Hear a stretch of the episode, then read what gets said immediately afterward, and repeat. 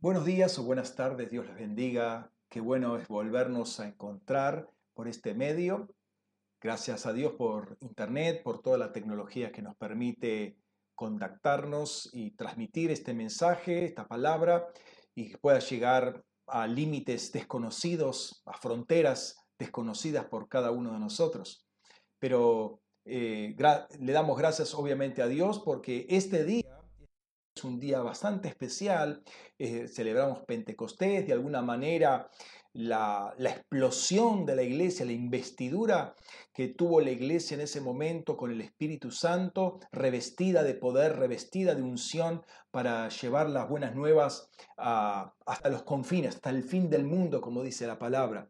¿sí? Eh, entonces, este es un día muy especial y una una celebración también. Sabemos que este, Pentecostés tiene que ver con, la, con las primicias del trigo y el trigo habla de las naciones, o sea que es algo que se abre ya para todo el mundo. Eh, Pascua era y la fiesta asociada de las primicias era primicias de cebada, que tiene que ver más con Israel, esto tiene que ver más con el mundo. Así que esperamos un, mover del Espíritu Santo a partir de este día, eh, tremendo en todas las naciones del mundo, se han visto cosas, testimonios están, están llegando de lo que ha pasado por causa de la cuarentena en todo el mundo y cómo gente se ha contactado vía, vía internet para eh, recibir al Señor. Que bueno, eh, y esto no depende ya de un pastor o, de un apóstol o de un profeta, acá depende de cada hermano, cada hermana que de alguna manera siente ese, ese fuego de empezar a transmitir, a dar lo que el Señor ha puesto en cada uno de nuestros corazones. Así que Dios te bendiga ricamente ahí donde estés. Eh, un gusto nuevamente poder estar acá en medio de ustedes y y traer este, este mensaje, mensaje de fortalecimiento, mensaje de aliento, mensaje de, formación también, de enseñanza. Eh, y quiero saludar particularmente a todos los que nos visitan de las congregaciones del Ministerio de Luz a las, de las Aguas a las Naciones y a todos los que nos contactan, ya sea por YouTube o por eh, Spotify, que nos pueden escuchar, ver o escuchar, eh, que sean muy bendecidos en este día. Tenemos una palabra de oración. Padre, gracias por este tiempo, este tiempo que se inicia, esta nueva etapa, Señor, en tu calendario en estos tiempos, Señor, que tú has establecido tan impresionantes, tan bien organizados, tan bien establecidos, Señor, por ti y lo que tienes preparado para, para cada uno de nosotros y para todo el mundo. Señor, te bendecimos y te adoramos. Señor, permítenos hoy, Señor, presentarnos delante de ti, Señor, acercarnos a tu trono de gracia para obtener gracia y socorro oportuno, misericordia abundante de parte tuya, Señor, para ver lo que no se ve con ojos naturales, Señor, pero también para proclamar con nuestras palabras, con nuestros labios, Señor, las maravillas de tu nombre, las maravillas de Cristo Jesús, testificar lo que tú has hecho en nosotros, darlo a conocer, Señor, y que tu obra sea conocida, Señor, hasta el fin del mundo, de todos los confines de la tierra, todas las naciones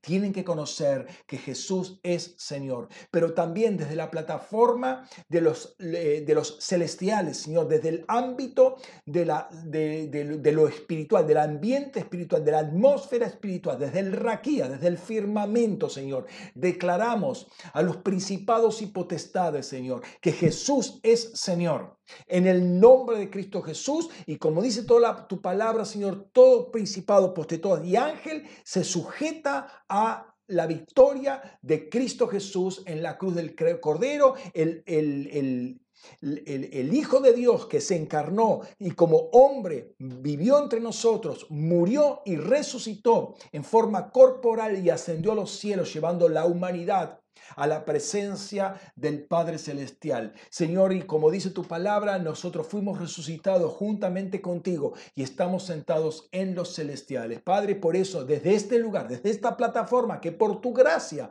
podemos disfrutar, Señor, podemos vivir y, nos brinda esta posibilidad y esta responsabilidad de declarar tu palabra a toda la gente y a las entidades espirituales también, Señor. Padre, que los cielos teman la grandeza de tu nombre, que los cielos teman a tu iglesia empoderada, Señor, con el fuego de Pentecostés, Señor, para llevar tu palabra a todas las naciones. En el nombre de Jesús declaramos que este tiempo es un tiempo de apertura, es un tiempo de revelación, un tiempo de reino, donde se establece el reino de Dios en forma tremenda y no nunca antes vista, Señor. Declaramos esa palabra, Señor, en este momento, en el nombre de Cristo Jesús. Amén. Amén. Amén.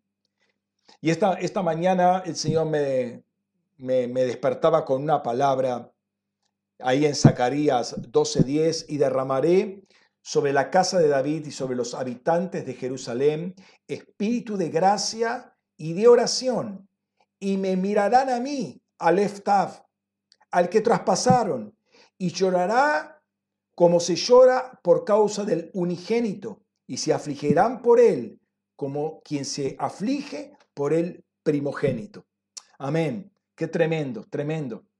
Espíritu de gracia y de oración se va a derramar. Oramos, Señor, para que ese espíritu de oración y espíritu de gracia se derrame sobre toda la humanidad, Señor, más allá de los límites de nuestro pensamiento, Señor. Se derrame un espíritu de gracia y de oración para que vean al que ha sido traspasado y al que causalmente, Señor, hemos traspasado, Señor, en el nombre de Cristo Jesús. Amén. Amén. Hermanos, una vez más, Dios les bendiga y un gusto poder estar acá para compartir en el día de hoy la palabra de Dios. Quiero ir con ustedes al, a Hechos capítulo 20 y versículo 24. Hechos capítulo 20, versículo 24. En este tiempo de, de Pentecostés, donde hay que predicar, tenemos que saber qué tenemos que predicar. ¿Sí?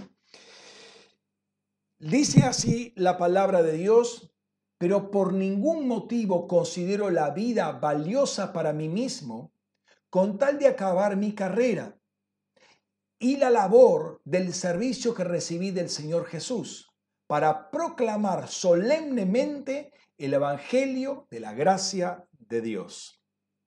Amén. El Evangelio de la gracia de Dios. El domingo pasado eh, revisamos un poco el tema este del Evangelio y dijimos algunas cosas interesantes. Una de ellas es que el Evangelio debe, debe hablarse del Evangelio, la palabra que utilizaba ahí era la leo, hablar, hablar del Evangelio. También se debe proclamar, y ahí la palabra es queruso, el querigma, el queruso o el querigma.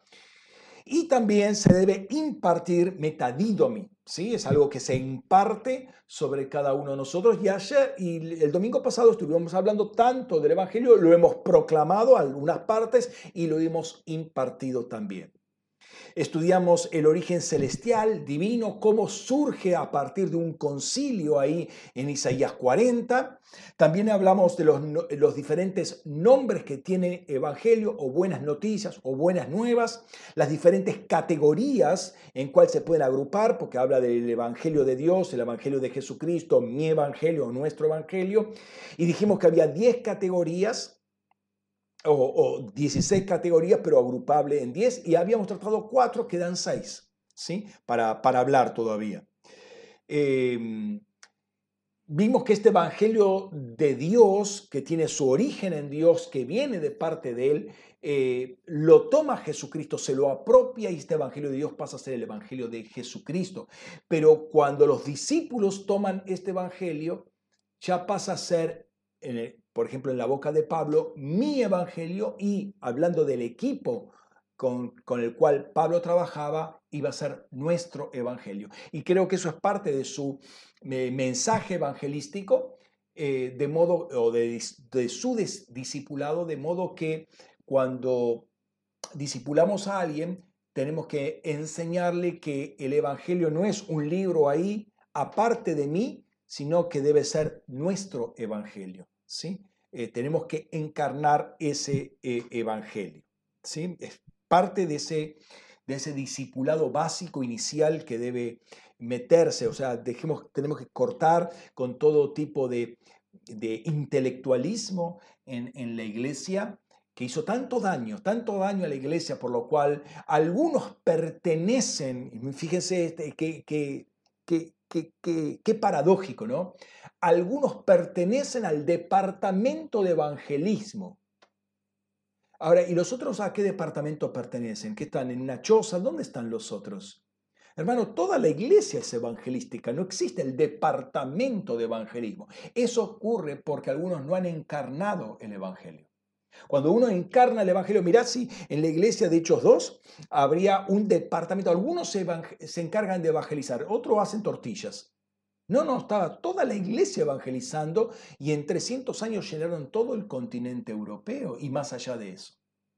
Entonces, tenemos que salir de ese tipo de, de estructura griega, pagana, este, anacrónica, estamos en un nuevo tiempo y tenemos que saber aprovechar este tiempo. Así que dejemos esa departamentalización que se, que se hizo de la iglesia para que sea toda una iglesia fervorosa, en el, llena y completa y repleta del Espíritu Santo para llevar las buenas nuevas. Em, uno de los pasajes que más me había llamado la atención y reflexionamos en ese momento es que debemos conducirnos como ciudadanos del Evangelio de Cristo. O sea que eh, el Evangelio pasaba a ser una suerte de constitución para vivir eh, en, el, en la Nueva Jerusalén, porque la ciudad que reconoce Dios es la Nueva Jerusalén. De modo que este Evangelio es una constitución que tiene que estar metida en nuestra, en nuestra, en nuestra vida debe ser la, la transversal que, que recorre todo nuestro ser, ¿sí? Vitalizado todo eso por el Espíritu Santo que habita en nosotros. Entonces, como le decíamos, o como les decía, eh, habíamos visto cuatro categorías, el Evangelio, el Evangelio de Dios, el Evangelio de Jesucristo y mi Evangelio o nuestro Evangelio y teníamos que completar las otras seis. Claro, es muy eh, optimista completar las seis en el día de hoy y tenemos que reducirnos a una sola y como vieron en el título, hoy queremos em, trabajar el Evangelio de la gracia de Dios.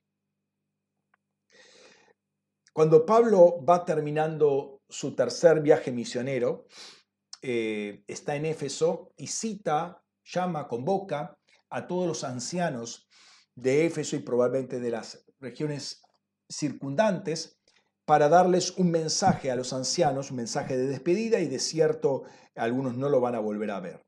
Entonces quiero ir con ustedes a ese pasaje tremendo de Hechos capítulo 20, pasaje largo, pero eh, eh, lo que quiero es que notemos el contexto, todo, todo el mensaje de despedida, porque en ese mensaje, ahí en el medio, está el texto que hemos visto al principio, que lo vamos a volver a, repetir, pero desde la perspectiva de todo un contexto. Entonces vamos ahí a, Efesios, eh, perdón, a, a Hechos capítulo 20, y vamos a leer desde el versículo 17. Hechos 20, versículo 17.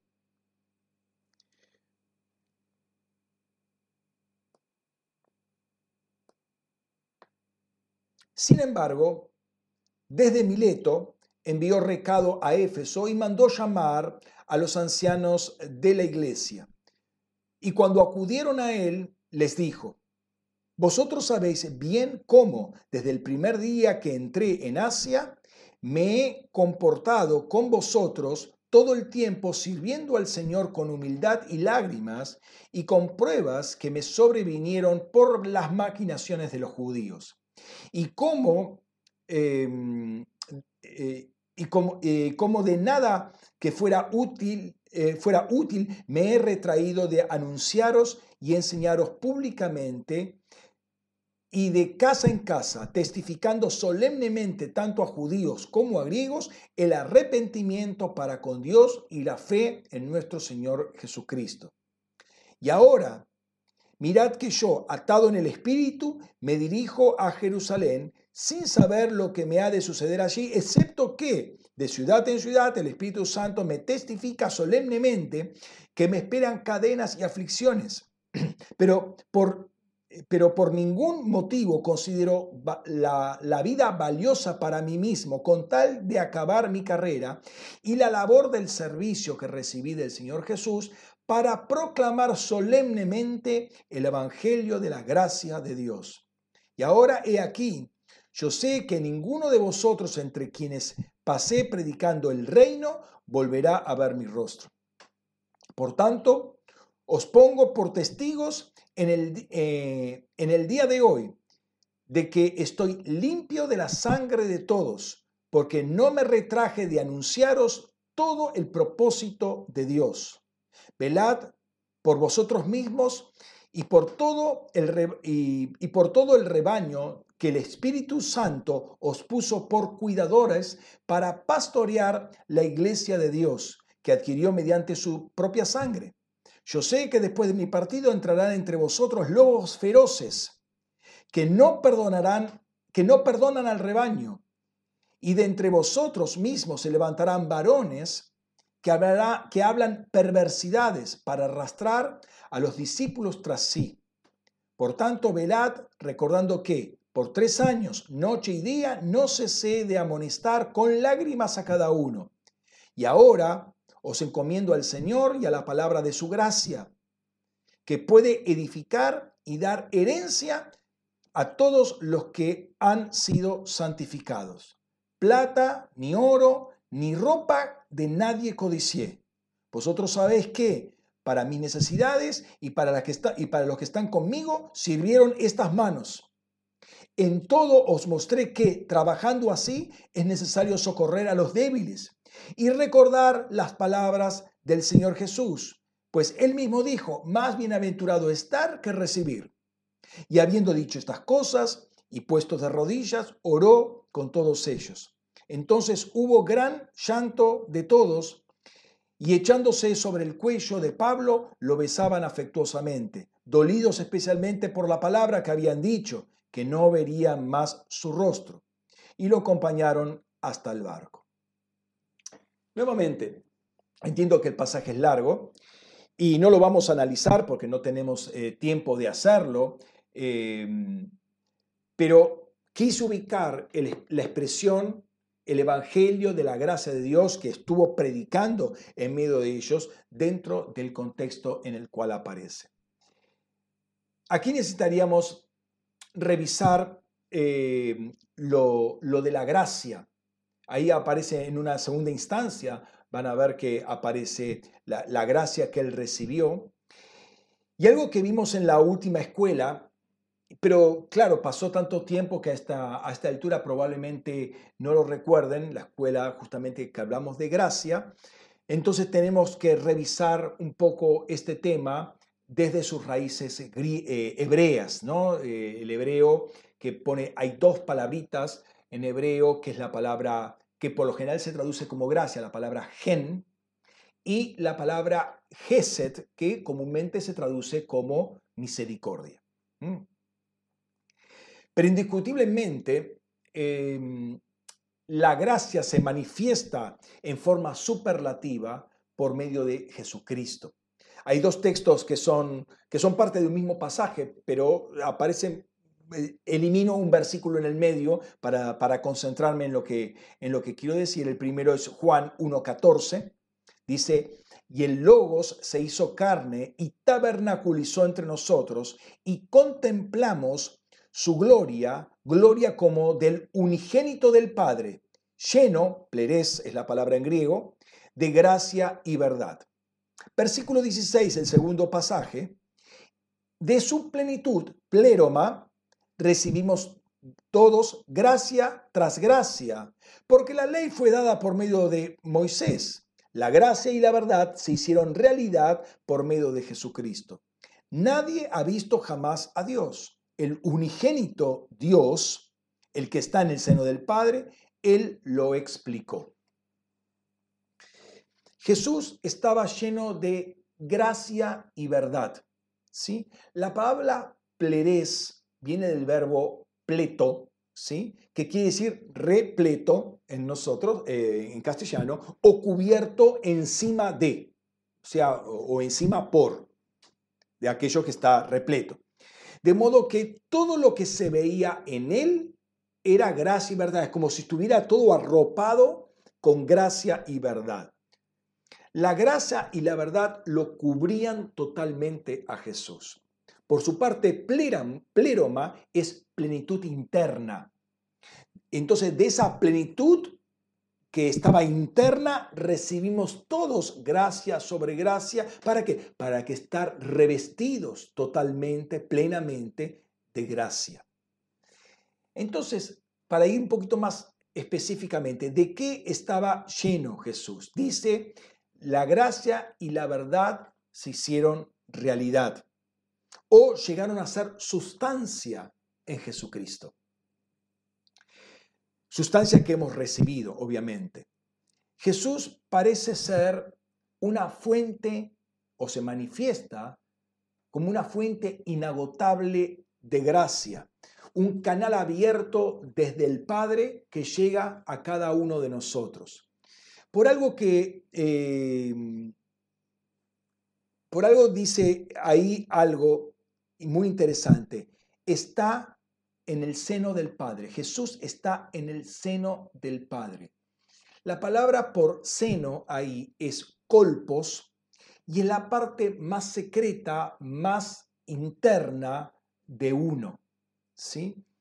En las vestimentas de aquel tiempo, al bolsillo interno del atuendo que llevaban, de las túnicas y demás, al bolsillo interno donde la gente llevaba dinero o, algún tesoro, alguna piedra preciosa y demás, se lo llamaba colpos, ¿sí? el bolsillo interno. De modo que eh, el tesoro del Padre es Jesucristo que está en el colpos, en el bolsillo más adentro, ahí bien cerca de su corazón. Y por esa razón, porque está tan internamente metido, tan secretamente metido, es que puede darlo a conocer o puede explicarlo. Eh, sin embargo, si nos ponemos a contar, cuando, bueno, revisamos ahí dos textos del Evangelio de Juan, pero si nos ponemos a contar, paradójicamente, son pocas las menciones que se habla eh, que se hacen de gracia en los evangelios. De hecho, ni en Mateo ni en Marcos aparece la palabra gracia, eh, haris, o sea, que la que se traduce la palabra griega que se traduce por gracia. Ni en Marcos ni en Mateo aparece. Pero en Lucas aparece seis veces y en Hechos aparece trece veces, de modo que acá podemos ver ciertamente la influencia del apóstol Pablo en todo lo que es gracia. ¿Por qué? Porque en Pablo la palabra gracia va a aparecer 89 veces. ¿Sí? En Juan, repito, son esos dos textos los únicos que aparecen. Entonces, se ve mucho la influencia de Pablo sobre Lucas en sus escritos. ¿Por qué? Porque Pablo le da una importancia radical a la gracia. Es muy, muy fuerte eh, lo que Pablo dice acerca de gracia. Pablo fue muy impactado por, eh, por la gracia de Dios y esto muestra la obra que el Espíritu Santo hizo en su vida. Eh, porque él entiende que todo lo que tiene, lo que sabe, la revelación que tiene y todo lo que hace es por gracia de Dios. Y ahí es donde uno puede ver eh, eh, si realmente el Espíritu Santo ha obrado en uno, en uno mismo. Si yo todavía creo que algo mío puede agradar a Dios, es que todavía no entendí toda la amplitud y, lo transversal a todas las cosas que es la gracia de Dios en mí. Eh, si todavía me jacto de algo, es porque no entiendo todavía que la gracia de Dios operó en ese algo. Creo, creo que es algo mío. Pero Pablo tenía ese, ese, ese entendimiento. ¿sí? Pablo entiende que lo que él hace por sus propias manos, por su propio esfuerzo, es desagradable a Dios y no sirve para los propósitos de Dios, ¿no? Eh, Es más, lo va a considerar como basura y lo va a llamar estiércol literalmente a todo lo que ha logrado por sí mismo. ¿Para qué? Para avanzar para aquello que para lo cual Dios lo llamó. Y obviamente hay un lastre que tiene que eliminar en su vida para poder eh, caminar hacia adelante. Él quiere conseguir todas esas cosas que son de Dios, que son cosas maravillosas y que cuando lo pesa entre lo que Él logró y lo que Dios le da, no tiene forma de compararse. Pero eh, algunas veces qué engañoso es nuestro corazón que, que todavía queremos retener algunas cosas logradas por la carne, ¿sí? Pero cuando empezamos a entender lo que es eh, lo que viene del Espíritu, somos rápidos en renunciar, en arrojar todo eso a los pies del Señor. Notemos que cuando Jesús le habla a los discípulos o envía a los doce discípulos de dos en dos, les dice lo siguiente. Vamos a Mateo 10, Esto es muy interesante. Dice, sanad enfermos, resucitad muertos, limpiad leprosos, echad fuera demonios. De gracia recibisteis, dad de gracia. Acá no utiliza la palabra haris, y es el único pasaje donde aparece este tema de gracia, eh, o traducido así como gracia, sino la palabra doreán. Y doreán es un adverbio que viene de la palabra doreá, igual que doreán, pero sin la eh, nun final, la equivalente a la n, doreá, que quiere decir gratuidad, regalo, algo que se recibe como regalo, ¿sí? que yo no pagué por eso.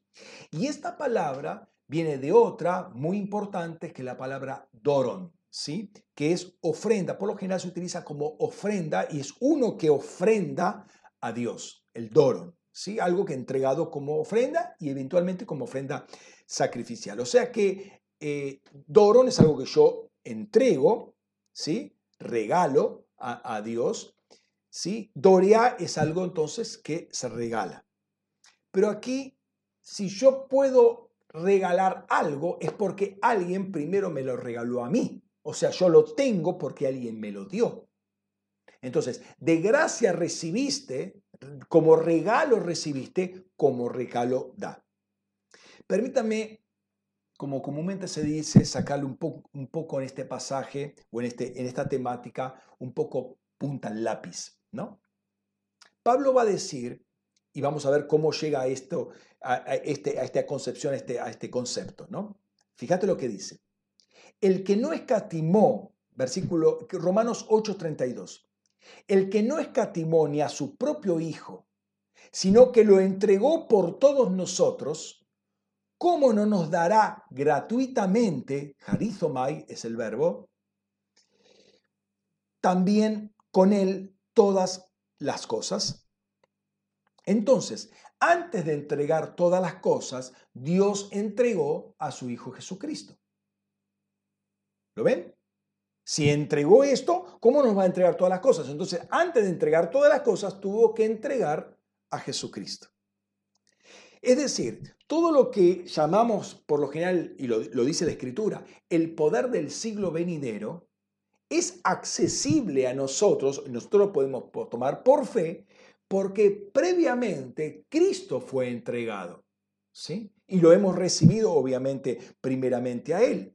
Entonces, para que nosotros podamos tener acceso a todas esas cosas que son dadas por gracia, Cristo Jesús tuvo que ser entregado en sacrificio. Entonces, entendamos que la capacidad de hacer milagros, sanidades, liberaciones, resurrecciones, todo lo que ustedes quieran, no sería posible si primero su hijo, la fuente, ¿sí? la puerta de todo esto, no hubiera sido entregado y sacrificado. Entonces a poder decir, pero pastor, acá hay algo que yo no entiendo, hay un problema. Cuando Jesús envía a sus discípulos, todavía no había padecido en la cruz. Como me dice que primero tiene que eh, ser entregado, sacrificado y después voy a tener todo esto. Es cierto que el sacrificio sangriento en el espacio-tiempo todavía no había sido hecho, pero sí la inmolación eterna. Cosa que ya nos conecta por medio de la fe, nos conecta con esa realidad y con el beneficio. Y acá está el punto interesante de la fe. Eh, y quiero que me escuches bien este punto porque eh, eh, es, muy, muy, muy básico, muy fundamental, pero también muy radical. ¿sí? Aquí se junta el tema de la gracia, el tema de la fe, el tema de la salvación, todo en un paquete. Yo no puedo tener fe si Dios no me la hubiese regalado previamente. Ni siquiera la fe que viene de Dios la puedo llegar a tener eh, en mi vida si Dios no me la da. Y para que me la dé, primero Cristo tuvo que haber sido sacrificado. La fe para mí, la fe de Dios obviamente para mí es un don gratuito, un regalo de parte de Dios. Notemos lo siguiente, Efesios capítulo 2, versículos 8 y 9. Por gracia, porque por gracia, Haris, habéis sido salvados por medio de la fe, y esto no de vosotros es don, doron, de Dios, no por obras para que nadie se lo eh, gloríe. Entonces habíamos dicho que Doron era una afrenta que uno presenta, pero acá el que presenta es Dios y él presenta la fe como ese don. ¿Sí? Entonces, Dios nos regala la fe. Sí. Ahora, sabemos que por la fe, por esa fe viene la justicia, por esa fe viene la justificación, Romanos 5.1, y mira lo que dice en Romanos 3.23 siendo declarados justos gratuitamente, Doreán, por su gracia, mediante la redención que tienen en Cristo Jesús. De modo que Dios me regala la fe, me regala la justificación, pero para que esto ocurra, primero Dios regala a Jesucristo, me regala a Jesucristo. Y si yo recibo eso, empiezo a recibir la fe, empiezo a recibir la justificación, la redención, etcétera, etcétera. Entonces lo primero que Dios hace es entregar a Jesucristo y con Él vienen todas las demás cosas. De modo que la fe que tengo y todos los beneficios que vienen a través de la fe, el amor, la reconciliación, todo viene gratuitamente por medio de esa inmolación eterna que Dios hizo en la persona de su Hijo Jesucristo. Entonces, volviendo al tema de Mateo capítulo 10 tienen que dar como lo recibieron, gratuitamente. Recibieron como un regalo de parte de Dios. Lo pueden dar porque creyeron y creyeron porque eso se los regaló Dios. ¿sí? Pueden sanar, ¿por qué? Porque eso se esa habilidad, ese don se los regaló Dios. Pueden liberar, ¿por qué? Porque Dios les regaló eso. Pueden resucitar muertos, ¿por qué? Porque Dios les dio esa facultad. Claro, a ellos no les costó absolutamente nada, fue un regalo, pero a Dios le costó su hijo. Eso es lo paradójico, ¿no? Entonces, eh, y, vemos que Pablo entiende esto tremendamente, por lo cual se da, eh, se da el, eh, el espacio para explicar una y otra vez ya les dijo, 89 veces cita el tema, el tema de la gracia Pablo en, sus epístolas, ¿no? De modo que ahora lo que tienen, tienen que entregarlo. Hay un compromiso de entregar lo que han recibido como regalo, regalárselos a otros, ¿sí? No, no, no, no se lo pueden retener para ellos mismos. Entonces, ¿con esto qué quiere decir? Con eso que tienen, no pueden lucrar ¿Por qué? Porque no de ustedes. Está bien, es un regalo, recibieron gratuitamente, pero no es algo propio. No pueden lucrar con eso, no pueden gloriarse por eso. No pueden desarrollar un nombre a través de eso. ¿Cuántas veces eh, eh, surge alguno que otro este, personaje lamentablemente porque uno ve un enorgullecimiento, si bien dice que esto es la gracia de Dios y esto eh, bien dice en el nombre de Jesús, pero se construye toda una plataforma por algo que lo recibieron por gracia. ¿sí? Y esto es muy peligroso. Si eh, es un regalo de Dios y este regalo lleva implícito el sacrificio eh, de Cristo. Déjame terminar esto con una, reflexión adicional. Nuevamente Pablo dice lo siguiente.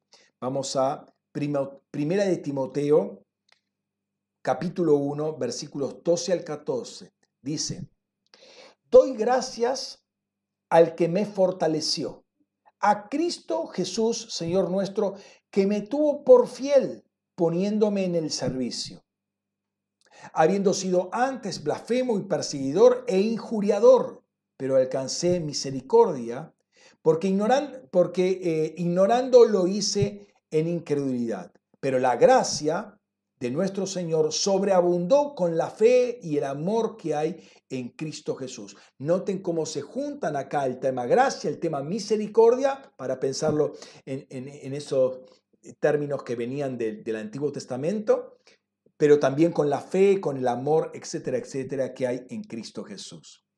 Entonces Pablo llegó a una comprensión y a un convencimiento de que qué tan alejado él estaba de Dios por hacer las cosas que él creía que estaban bien, porque había sido enseñado así y era todo el logro de él de, de, aventajar a todos de sus contemporáneos, eh, judío de hebreo de hebreos, Benjamín, de la tribu de Benjamín, etc. ¿Se acuerdan ese pasaje de Filipenses capítulo 3, no? Pero el Espíritu Santo vino sobre él y literalmente lo dio vuelta. Y se dio cuenta que todo eso era basura y con todo eso no podía agradar a Dios. Estaba tratando de agradar a Dios en Adán. Y tenía que empezar a agradarlo a Dios en Cristo. Porque con Cristo viene esa gracia. Entonces, por eso él comprende la, gracia en una forma superlativa y le da tanto espacio. ¿sí? Tanta tinta consume en el tema de la gracia. Por eso va a decir también, 1 Corintios 15, versículo 10, dice lo siguiente, pero por la gracia de Dios soy lo que soy, y su gracia hacia mí no ha sido en vano, al contrario, trabajé más que todos ellos, pero no yo, sino la gracia de Dios conmigo. Él reconoce que sin Dios, sin la gracia, Él no es absolutamente nada. Y eso es algo que tenemos que llegar a comprender también nosotros. Si no es por la gracia de Dios, no somos nada delante de Dios. O sea, si algo nos, nos revaloriza, si algo nos restablece, si algo nos restaura, principia todo por la gracia de Dios. ¿Sí? Es la iniciativa de Dios para, para tener algo de parte de Dios. Todas nuestras habilidades, dones, capacidades, talentos, triunfos se deben a la gracia de Dios. Aunque nosotros le ignoremos, aunque nosotros nos jactemos, es la gracia de parte de Dios. Todos, todos sabemos que Dios es fiel. ¿sí? Y, ahora voy, a este punto voy este, con, con este texto de Timoteo. Todos sabemos que Dios es fiel, Pablo lo cita varias veces, es una plataforma, una base eh, que tenemos. Dios es fiel, parte de su naturaleza. De modo que este Evangelio nos promueve la capacidad a nosotros de ser fieles. Si hay algo que nos caracterizaba antes, cuando estábamos en Adán, era nuestra infidelidad. Éramos infieles. Hoy decíamos una cosa, mañana la quebrábamos. O mm, antes de mañana, a los cinco, cinco, minutos, borrábamos con el codo lo que habíamos escrito con la mano. Eso es nuestra, nuestra vida en Adán. ¿sí? Algunos se jactan que no, que mi palabra es ley. Eh, hermanos, eh, para unos, eh, de alguna manera será, seremos fieles en ese sentido, pero en otros sentidos somos totalmente infieles.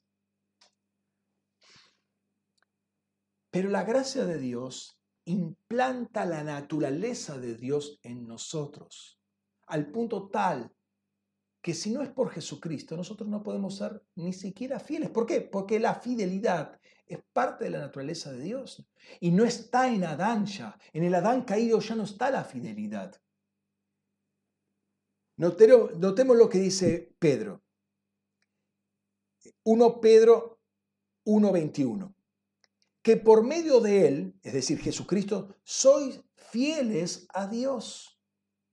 Yo no puedo ser fiel a Dios si no es por Jesucristo. Por medio de Él, Jesucristo, soy fieles a Dios, quien lo resucitó de entre los muertos y le dio gloria, para que vuestra fe y esperanza estén en Dios. Es decir, cuando Pablo dice, me tuvo por fiel, Pablo nos está exaltando, wow, mira, yo soy fiel, tengo músculos, he sacado músculos de eh, fidelidad. No, Pablo no se jacta de eso, me tuvo por fiel, o sea, él vio la, la obra de gracia y que ahora él podía ser fiel, pero por la gracia de Dios, por la gracia de Jesucristo. ¿Eh? la obra de Jesucristo en él. O sea, él no se puede jactar de su fidelidad y nosotros tampoco nos podemos jactar sobre otra persona. Mira, mira no, ustedes son infieles, yo soy fiel. No lo puedo hacer porque si soy fiel es por la gracia de Dios. Jesucristo obró en mí. Es más, dice, la, dice Pablo que es fruto del Espíritu, ¿no? en Gálatas 5:22, pero el fruto del Espíritu es amor, gozo, paz, paciencia, benignidad, bondad, fidelidad. Ahí está, fidelidad es la obra que hace el Espíritu Santo en mí. Por eso su evangelio tiene un ingrediente fundamental que es la gracia de Dios. La gracia de Dios. De allí que Él hable del Evangelio de la gracia de Dios. Entonces, este Evangelio que llega a nosotros y que se va a transformar eh, en mi Evangelio, en nuestro Evangelio, el Evangelio que me va a traer la salvación. De hecho, el Evangelio de la salvación es una de las expresiones que tiene. Viene a nosotros por iniciativa divina. Ni siquiera existía, sabíamos que existía algo que se llamara Evangelio de la Gracia. Dios nos lo revela eso por la gracia de Dios. Y ya vamos a ver esto. Pero quiero, quiero ahora que repasemos un poco el, contexto veterotestamentario, lo que dice el Antiguo Testamento acerca de, eh, de la gracia. No podemos revisar obviamente todos los versículos, nos pasaríamos días, pero quiero que revisemos algunos de ellos que son relevantes. En principio, como dijimos antes, cuando hablamos de gracia, por lo general, la palabra traducida por gracia es la palabra hebrea gen, que viene del verbo hanan en hebreo. ¿sí? Gen quiere decir favor. Favor. Favor, obviamente, si yo pido un favor a alguien es que yo no lo puedo hacer. Alguien me tiene que dar eso o me tiene que brindar una ayuda o lo que fuere. ¿sí? Yo no tengo nada que darle a esa persona. Si no, sería favor. Si yo te pago por algo, no, no estoy recibiendo algo como un favor, sino como deuda. ¿sí? Estoy pagando, entonces requiero un servicio. Un favor es, yo no te doy nada porque no tengo nada para darte, pero recibo un favor, un regalo, algo de ese a quien le estoy pidiendo el favor. Notemos, por ejemplo, la expresión de Moisés en Éxodo capítulo 33, versículo 13. Si he hallado gracia, Gen, ante tus ojos, hazme conocer al Eftaf tu camino, para que te conozca y halle gracia ante tus ojos. Considera que esta nación es tu pueblo. El significado eh, básico de Hanán, el verbo eh, del cual viene la palabra gen, es eh, inclinarse, agacharse.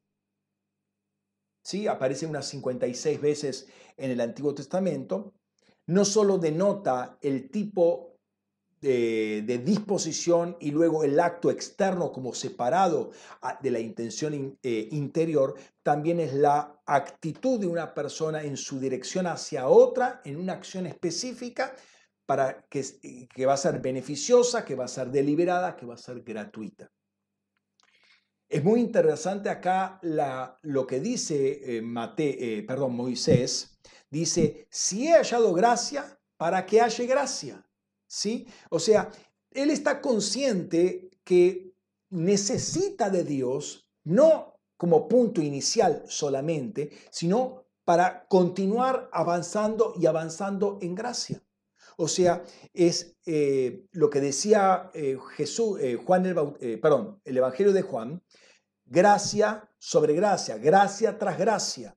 Es decir, hay todo un caminar en la gracia. Empieza con una gracia inicial, sí, pero se supone que se va avanzando, se va avanzando, se va creciendo en la gracia. Entonces, Moisés es consciente que la vida en relación con Dios empieza con gracia y debe desarrollarse con gracia.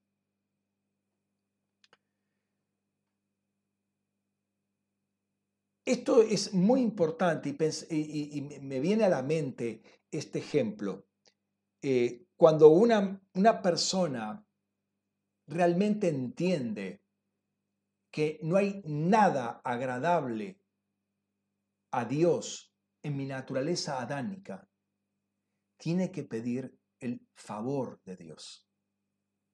No me puedo acercar con nada a Dios, no tengo nada que ofrecerle. Como decía hoy la, la canción, mira qué, qué, justa, qué oportuna. No tengo nada que ofrecerle a Dios. No puedo, no, estoy, tengo, como quien dice, los, los bolsillos vacíos, no tengo un cobre eh, para darle. Nada puedo darle a Dios. Lo que tengo que hacer es abrirme para recibir de Dios. Ahí comienza todo porque la gracia va a ser la forma en que Dios empieza a comunicar y a comunicarse con nosotros. ¿Por qué? Porque tiene que llenar un vaso que está vacío, no tiene nada, ni una gota de nada tiene. Y si tenía algo, no sirve de nada, era basura. Tienen que limpiar ese vaso y empezar a volver a llenarlo. ¿Sí? Y el que lo tiene que llenar es, eh, es obviamente Dios. ¿no? Entonces, la primera vez que aparece esta palabra gen, gracia, es justamente con Noé. ¿sí? En Génesis 6.8 dice que él halló gracia en los ojos de Noé. Y comenzó a comunicarle y a favorecerle y le reveló toda el arca, el arca de Noé, y lo que, los animales, etcétera, etcétera. Ahora, acuérdense, ¿cómo vinieron los animales de dos en dos al arca? Por gracia. Por gracia vinieron. ¿Cómo vienen las aves? Por gracia. El segundo personaje en el cual aparece la gracia es justamente Abraham. Y acá sí vamos al texto, vamos a Génesis 18.3. Qué, qué interesante este pasaje. Y exclamó, oh Adonai, si he hallado gracia ante tus ojos, no pases del arco junto a tu siervo. Yo eh, espero que recuerden el pasaje, cuando él está sentado eh, en, el, en, el, calor del día, está sentado a la puerta de su tienda y aparecen tres varones, uno es Dios y dos ángeles, y se acercan ahí. ¿Y por qué se acercan? ¿Los había llamado Abraham? No, se acercan porque Dios decidió acercarse. Entonces dice, si he hallado gracia ante tus ojos, porque se acercaron, mira, mira qué privilegio, viene Dios con dos ángeles escoltados y aparecen en su tienda. No pases de largo junto a tu siervo. Recibo esta gracia, quiero más gracia. ¿eh? Una figura de crecer en la gracia. ¿sí?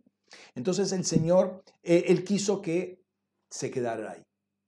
Tercer, tercer personaje, también creo que lo conoces, el pasaje, donde aparece esta, este hallar gracia es Lot. Génesis 19, 19, fácil de acordarse, Génesis 19, 19 dice, mira, te ruego, tu siervo ha hallado gracia ante tus ojos, le dice Lot a sus ángeles, y has engrandecido la misericordia que hiciste conmigo, preservando mi vida, pero no puedo escapar hasta la montaña, no vaya a, eh, no vaya a alcanzarme el mal y muera. Ahora, yo no creo que los ángeles sean tan tontos y que venían con una, una, eh, encomienda, un encargo específico para Lot, para a dónde tenían que ir, que Lot dice, eh, no, no, pero mejor no, a la montaña no, vamos a esta ciudad, que es pequeña, van a ir a Soar. Ahora, yo veo acá en Lot una persona muy conflictiva porque en parte veía y en parte no veía. De hecho, Lot quiere decir velo. ¿sí? Él reconoce que Dios había tenido muchísima misericordia de, eh, él, ¿sí? a pesar de que obstinadamente quiso vivir en Sodoma. Recordemos, recordemos cómo actuó. Por la gracia de Dios, Lot estuvo, obviamente del lado de Abraham hubo una desobediencia, pero por la gracia de Dios, Lot pudo haber aprendido mucho de Abraham, pero no lo aprovechó. Cuando elige, elige mal y se va a Sodoma, Después, ¿se acuerdan la guerra de los, los, cinco reyes contra los cuatro reyes? Que él es raptado, es secuestrado y lo llevan hacia el norte. Abraham va con 318 hombres a camello eh, de su propia casa, los rescata. Abraham no era un guerrero experto y se confronta con cinco reyes del norte, una coalición de cinco reyes del norte, los derrota, recupera eh, a, Lot, ¿Se acuerdan? Ahí está el, el, pasaje de, con Melquisedec. Recupera a Lot y en vez de Lot a iniciar una nueva vida, vuelve a Sodoma. Esto es muy, muy, muy, muy, muy tétrico. Viene toda la destrucción de Sodoma por la misericordia de Dios y escuchando Dios a, a Abraham, por causa de Abraham, es salvado. ¿Sí? Entonces, nuevamente, Lot no pidió ser salvo. Pero él reconoce que Dios tuvo mucha misericordia de, Lot. Eh, la, la salvación es una iniciativa divina para comenzar a establecer un diálogo, un propósito, una acción, algo, provisión o como lo quiera llamar. Se inicia en Dios, no a pedido de nadie y menos de uno mismo. Y si partimos que, del hecho de que Dios es bueno, entonces todo lo que principia Dios es para lo bueno, para, lo, para el bien nuestro. Dios busca favorecernos y acá empieza Dios, la plataforma de su propia naturaleza. ¿Sí? Por eso Pablo va a decir, así, capítulo eh, segunda de Corintios 6.1, así pues nosotros como colaboradores os rogamos que no recibáis en vano la gracia de Dios. Mira, una persona que recibió en vano la gracia de Dios justamente fue Lot. En vano recibió la gracia de Dios. En vano tuvo la oportunidad de aprender de Abraham, de conocer a Dios, de escuchar a Dios, de caminar según el oír, de hacer altares para, para Dios. En vano escuchó eh, la gracia de Dios por la mano por la mano valiente de Abraham que arriesgó su propia vida para salvarlo a, a Lot y vuelve a, Sodoma. Por la gracia de Dios, nuevamente Dios tiene misericordia y lo rescata a Lot de, de Sodoma porque iba a ser destruida. Y no considera lo que los ángeles le dicen a Lot, sino que tiene una mejor idea y sabemos cómo terminó la historia ahí en la famosa cueva. No tomemos la gracia de Dios en vano. Ahora, también gen, volviendo a la palabra gen, tiene que ver con regalo, algo que Dios da gratuitamente. Vamos a Génesis capítulo 33, versículo 5. Dice ahí, cuando, cuando Esaú alzó sus ojos y vio a las mujeres y a los niños, él preguntó, ¿quiénes son estos tuyos? Y él respondió, son los niños que Elohim ha regalado, Hanán, a tu siervo. Entonces es un regalo de parte de Dios. En Salmo 119, versículo 29, David entiende que la ley también llega por gracia. Dice, aparta de mí el camino de la mentira y concédeme el favor, Hanán, de tu ley.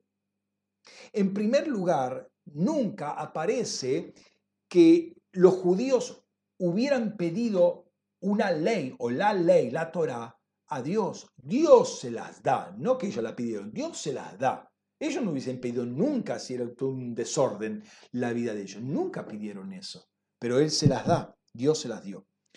Eh, no es por sus propios méritos, eh, sino que es por eh, iniciativa divina. Y Pablo va a explicar después por qué se las da. Pero David entiende que hay algo detrás de la ley que es muy, mucho más poderoso y que va más allá de la ley misma. Si bien la ley testifica, da una fachada externa, hay algo detrás, porque él entiende qué puede hacer un cordero o 100 toros que sacrifique para que yo pueda conocer eh, el camino de la verdad. ¿Qué tiene que ver los toros con mi pecado? O sea, si uno se pone a pensar, no, no hay relación, entonces ahí es donde uno entra que finalmente no es por el, tema de los toros o de los becerros, sino que por la gracia de Dios hay una iniciativa de parte de Dios de que quiere perdonarme, de que quiere encaminarme. Y acá dice, concédeme el favor de tu ley, lo que hay detrás de tu ley, esa gracia, concédeme esa gracia, ¿sí? Para, para poder caminar en la verdad en este caso. Inclusive esa tremenda experiencia de Moisés en el monte muestra la iniciativa divina. Eh, vamos a eh, eh, Éxodo 33, 19. Dice, y le dijo, yo haré pasar mi gloria delante de ti y proclamaré mi nombre Yahvé delante de ti y tendré misericordia, Hanán, del que tenga misericordia, Hanán, y me compadeceré, Raham, del que me compadezca, Raham nuevamente. Notamos que ahí, aunque se traduce comúnmente la palabra misericordia, el verbo es Hanan, ¿sí? no es Gesed, sino Hanan. ¿sí? Entonces, lo que está em, enfatizando acá eh, Moisés es que la iniciativa es de Dios. ¿sí? Él principia las cosas y las hace para bien nuestro. Muy cercana a estas dos palabras, gen o eh, Hanan, está entonces la palabra Gesed, que comúnmente se traduce como misericordia. Casualmente, en el texto ese que vimos de, de Génesis 19, 19, cuando habla de Lot, están las dos palabras juntas. Dice nuevamente ahí Génesis 19, 19. Dice, mira, te ruego, tu siervo ha hallado gracia, gen, ante tus ojos, y has engrandecido misericordia, la misericordia, gesed, que hiciste conmigo preservando mi vida. El verbo hasad es ser bueno, amable, es inclinar la cabeza en gesto de favor y cortesía, cortesía hacia un par. Pero notemos lo que dice el Salmo 36, versículo 7. Dice, oh Elohim, cuán preciosa es tu misericordia, Gesed. Por eso los hombres se amparan, Hasad, bajo la sombra de tus alas. La palabra Gesed viene del verbo Hasad, ¿sí? Verbo, verbo Hasad. Es decir, eh, ese, ese verbo que es ser bueno, agradable, hacer un gesto de cortesía, de bajar la, la cabeza ante hacia un par, obviamente eh, el hombre no es un par de Dios, pero de alguna manera ese, ese hasad es buscar refugio en la misericordia o en la bondad de Dios. Notemos como dice ahí, nuevamente, Salmo 36, oh Elohim, cuán preciosa es tu gesed por eso los hombres Hasad o Hasad bajo la sombra de tus alas corren al amparo de las alas del Señor. Parecería que el Gesed es un ámbito en el cual uno puede refugiarse. Es un ámbito donde se manifiesta toda esa, misericordia de Dios, esa gracia de Dios en forma muy evidente. De allí que vemos que Moisés va a decir lo siguiente, Deuteronomio 7:12. Porque sucederá que por haber oído estos decretos y haberlos guardado y puesto por obra, también Yahvé tu Elohim guardará contigo el pacto, Berit, y la misericordia, Gesed, que juró a tus padres. Parece que ese ámbito que Dios crea de la ley, del Berit, del, perdón, de la ley, Torah, del Berit, pacto, es un ámbito donde se manifiesta la misericordia de Dios. Qué, qué impresionante esto, ¿no? Pero pasemos al Nuevo Testamento.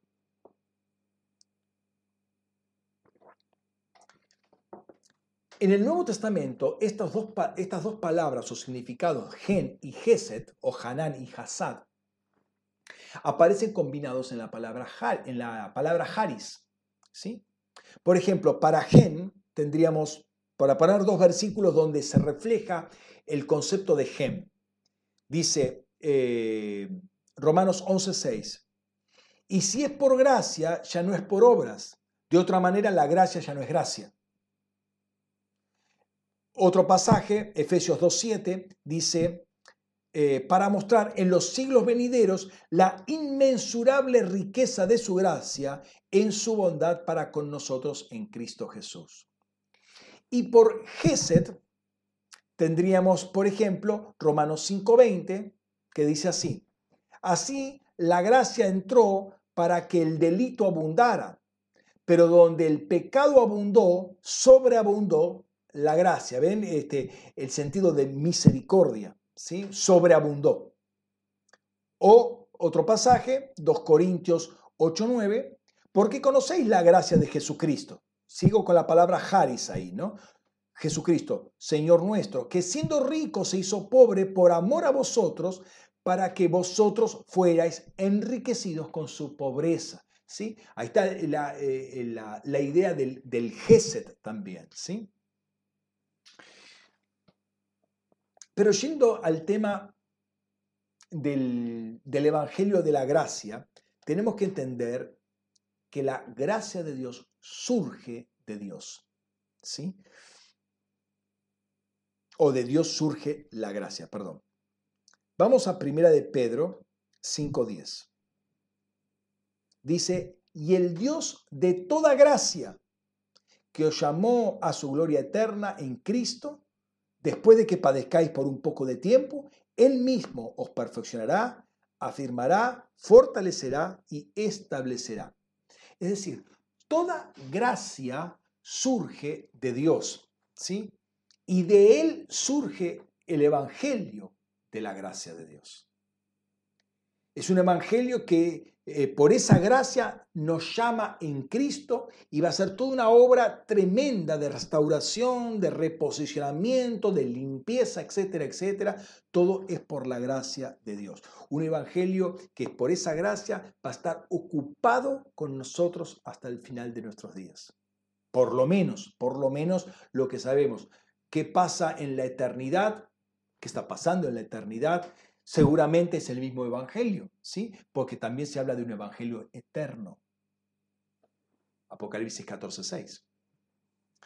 Entonces, toda la, gracia aparece en él, eh, viene, viene de. De hecho, Pablo va a utilizar 21 veces la expresión la gracia de Dios.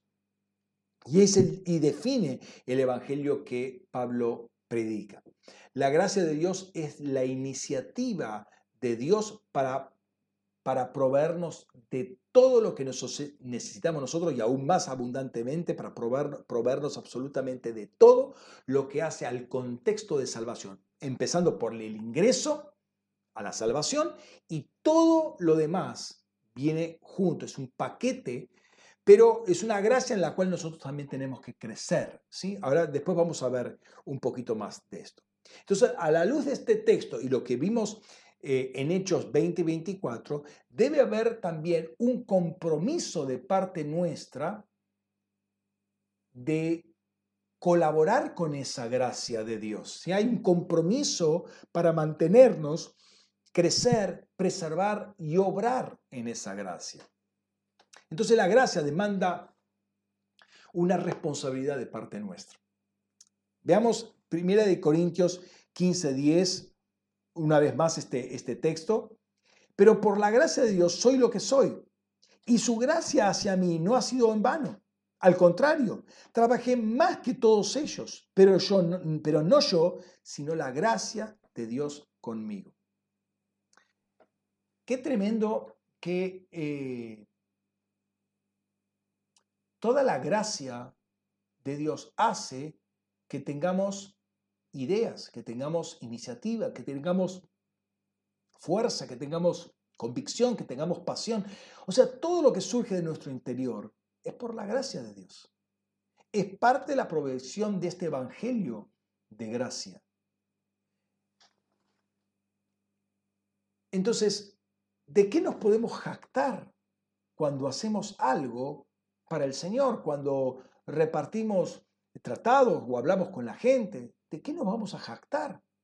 Si tenemos algo es porque Dios nos lo regaló. Aún las palabras que tenemos, que podemos exteriorizar, es por la gracia de Dios.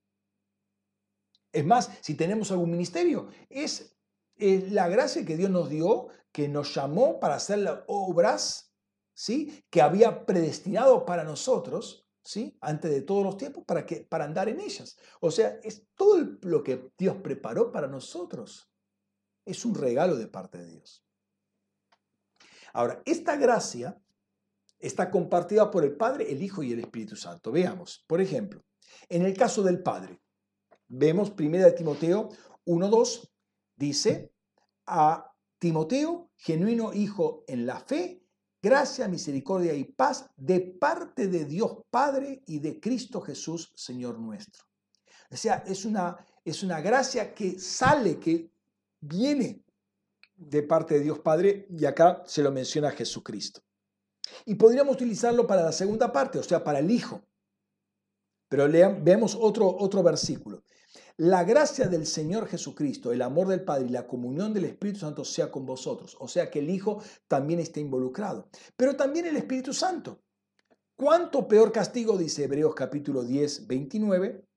¿Pensáis que merecerá el que pisoteó al Hijo de Dios y tuvo por inmunda la sangre del pacto en el cual fue santificado y ultrajó al Espíritu de gracia? ¡Wow! Qué tremendo este, este, esta palabra, ¿no?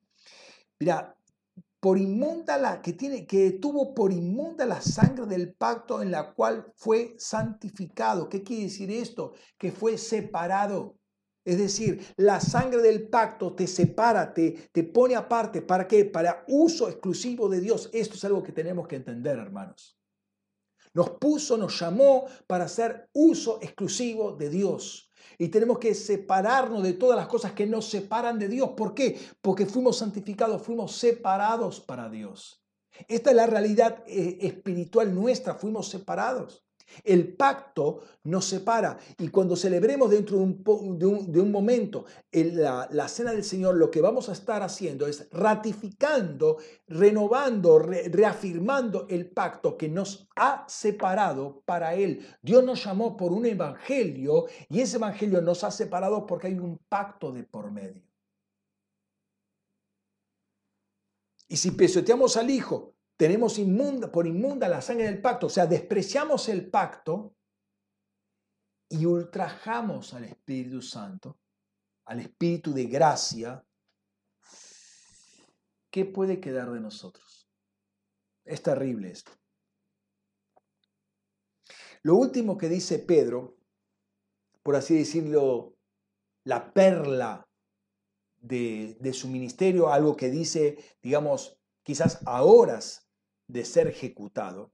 Lo leemos en segunda de Pedro, el último versículo de la, de la carta, dice, antes bien, creced en la gracia, Haris, y el conocimiento de nuestro Señor y Salvador Jesucristo. A Él sea la gloria, ahora y hasta el día de la eternidad. Hay una necesidad en el cielo de que nosotros crezcamos en la gracia de Dios. Obviamente acá también habla del conocimiento. ¿no?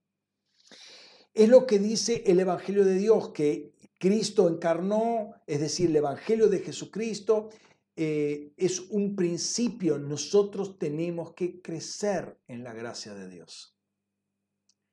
Ahora, se supone que toda persona crece. O sea, una, la realidad de un ser vivo es que crece. Y si tenemos que crecer, una de las cosas en las cuales tenemos que crecer es en la gracia. ¿Quién fue el primero que creció en la gracia? Jesucristo. ¿sí? Leemos, por ejemplo, en Lucas 2.40, y el niño crecía y se fortalecía llenándose de sabiduría y la gracia, Haris, de Dios estaba sobre él. La gracia estaba, la gracia de Dios estaba sobre él. Versículo 52, Dice, y Jesús crecía en sabiduría y en estatura y en favor, en gracia, para con Dios y para con los hombres. Ahora, si crece en gracia, no, eh, eh, pensemos esto un poco, habíamos dicho que estaba lleno de gracia y verdad, ¿no? Y acá dice que está creciendo, crece en favor, crece en gracia para con Dios y para con los hombres. Es decir, que él no nació lleno de gracia, pero sí se fue llenando de gracia. Se fue repletando. Cuando llega, cuando empieza el ministerio, estaba lleno de gracia y verdad, pero aparentemente no nació así. Nació con una cuota, por así decirlo, con una medida de gracia, pero él la fue completando. ¿Cuándo? Cuando en esos primeros 30 años, cuando empieza, ya estaba listo, estaba lleno, interna y externamente estaba repleto de gracia. Versículo 4, 22 de Lucas dice que ni bien comenzó su ministerio, la gracia sobre él estaba y era evidente. Dice ahí y todos daban testimonio de él y se maravillaban por las palabras de gracia, logoi tesjaritos, es la palabra, la expresión en griego, logoi, palabras tesjaritos de gracia, que salían de su boca, pero decían, ¿no es este el hijo del carpintero? Ahora, es interesante porque dice las palabras de gracia, entonces la gracia ¿dónde estaba? Estaba en su corazón.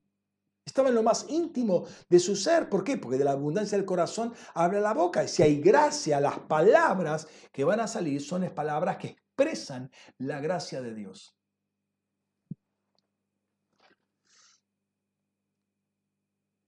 Entonces, eh, ¿cómo crecer en la gracia de Dios? Qué importante es esto, ¿cómo crecer en la gracia de Dios? Esta es una pregunta fundamental y llevaría quizás toda una mañana a trabajarlo. Y no me quiero extender, quiero tomarlo como parte del tema. Entendemos que estamos hablando de la, del Evangelio de la gracia y no de la gracia propiamente dicho. Eh, pero no quiero dejar pasar este punto porque creo es importante y bien práctico para todos nosotros. ¿no? Antes de decir qué es crecer en la gracia, digamos lo que no es crecer en la gracia. No es ser más salvos, ni más perdonados, ni más justificados.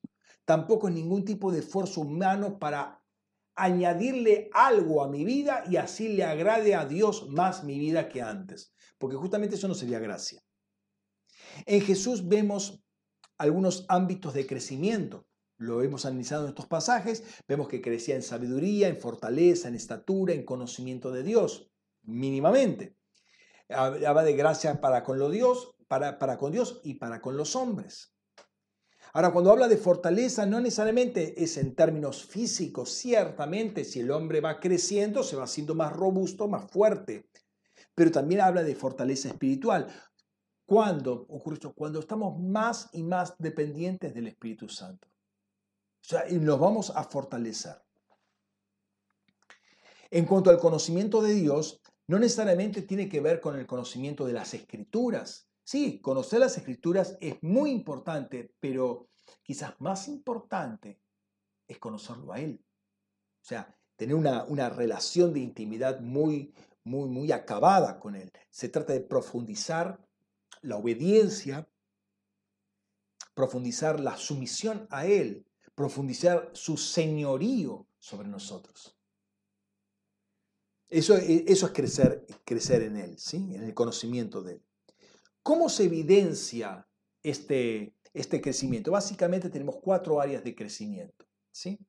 Recordemos que e, ese gracia sobre gracia que habla Juan em, es, es algo que nos imparte y que necesitamos para seguir creciendo.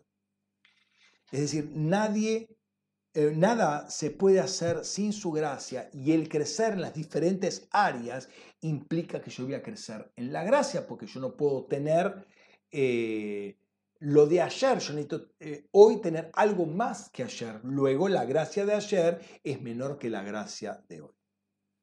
Entonces, ¿cómo se evidencia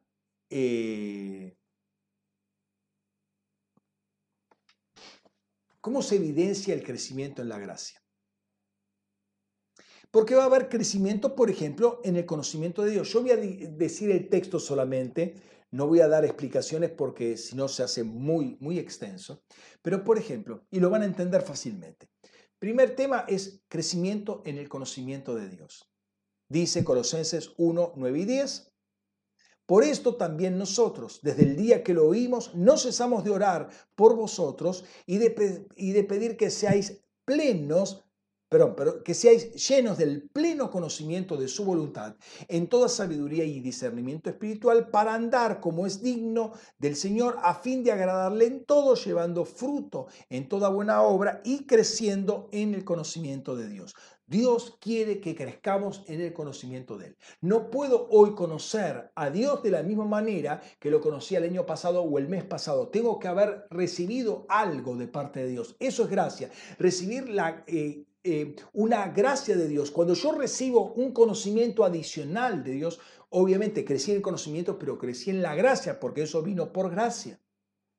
Pero es necesario crecer, ¿sí? Otro aspecto es el crecimiento en la santidad, o mejor dicho, eh, en santidad en el sentido de pureza. ¿sí? Leemos Filipenses 3, 13 y 14, son términos, es, un, es, un, concepto muy genérico, una consideración muy genérica acá. Hermanos, no considero que yo lo mismo lo haya alcanzado, pero una cosa hago, olvidando las cosas que quedan atrás y extendiéndome a las que están, hacia, están adelante, sigo corriendo hacia la meta, hacia el premio del supremo llamamiento de Dios en Cristo Jesús. ¿sí?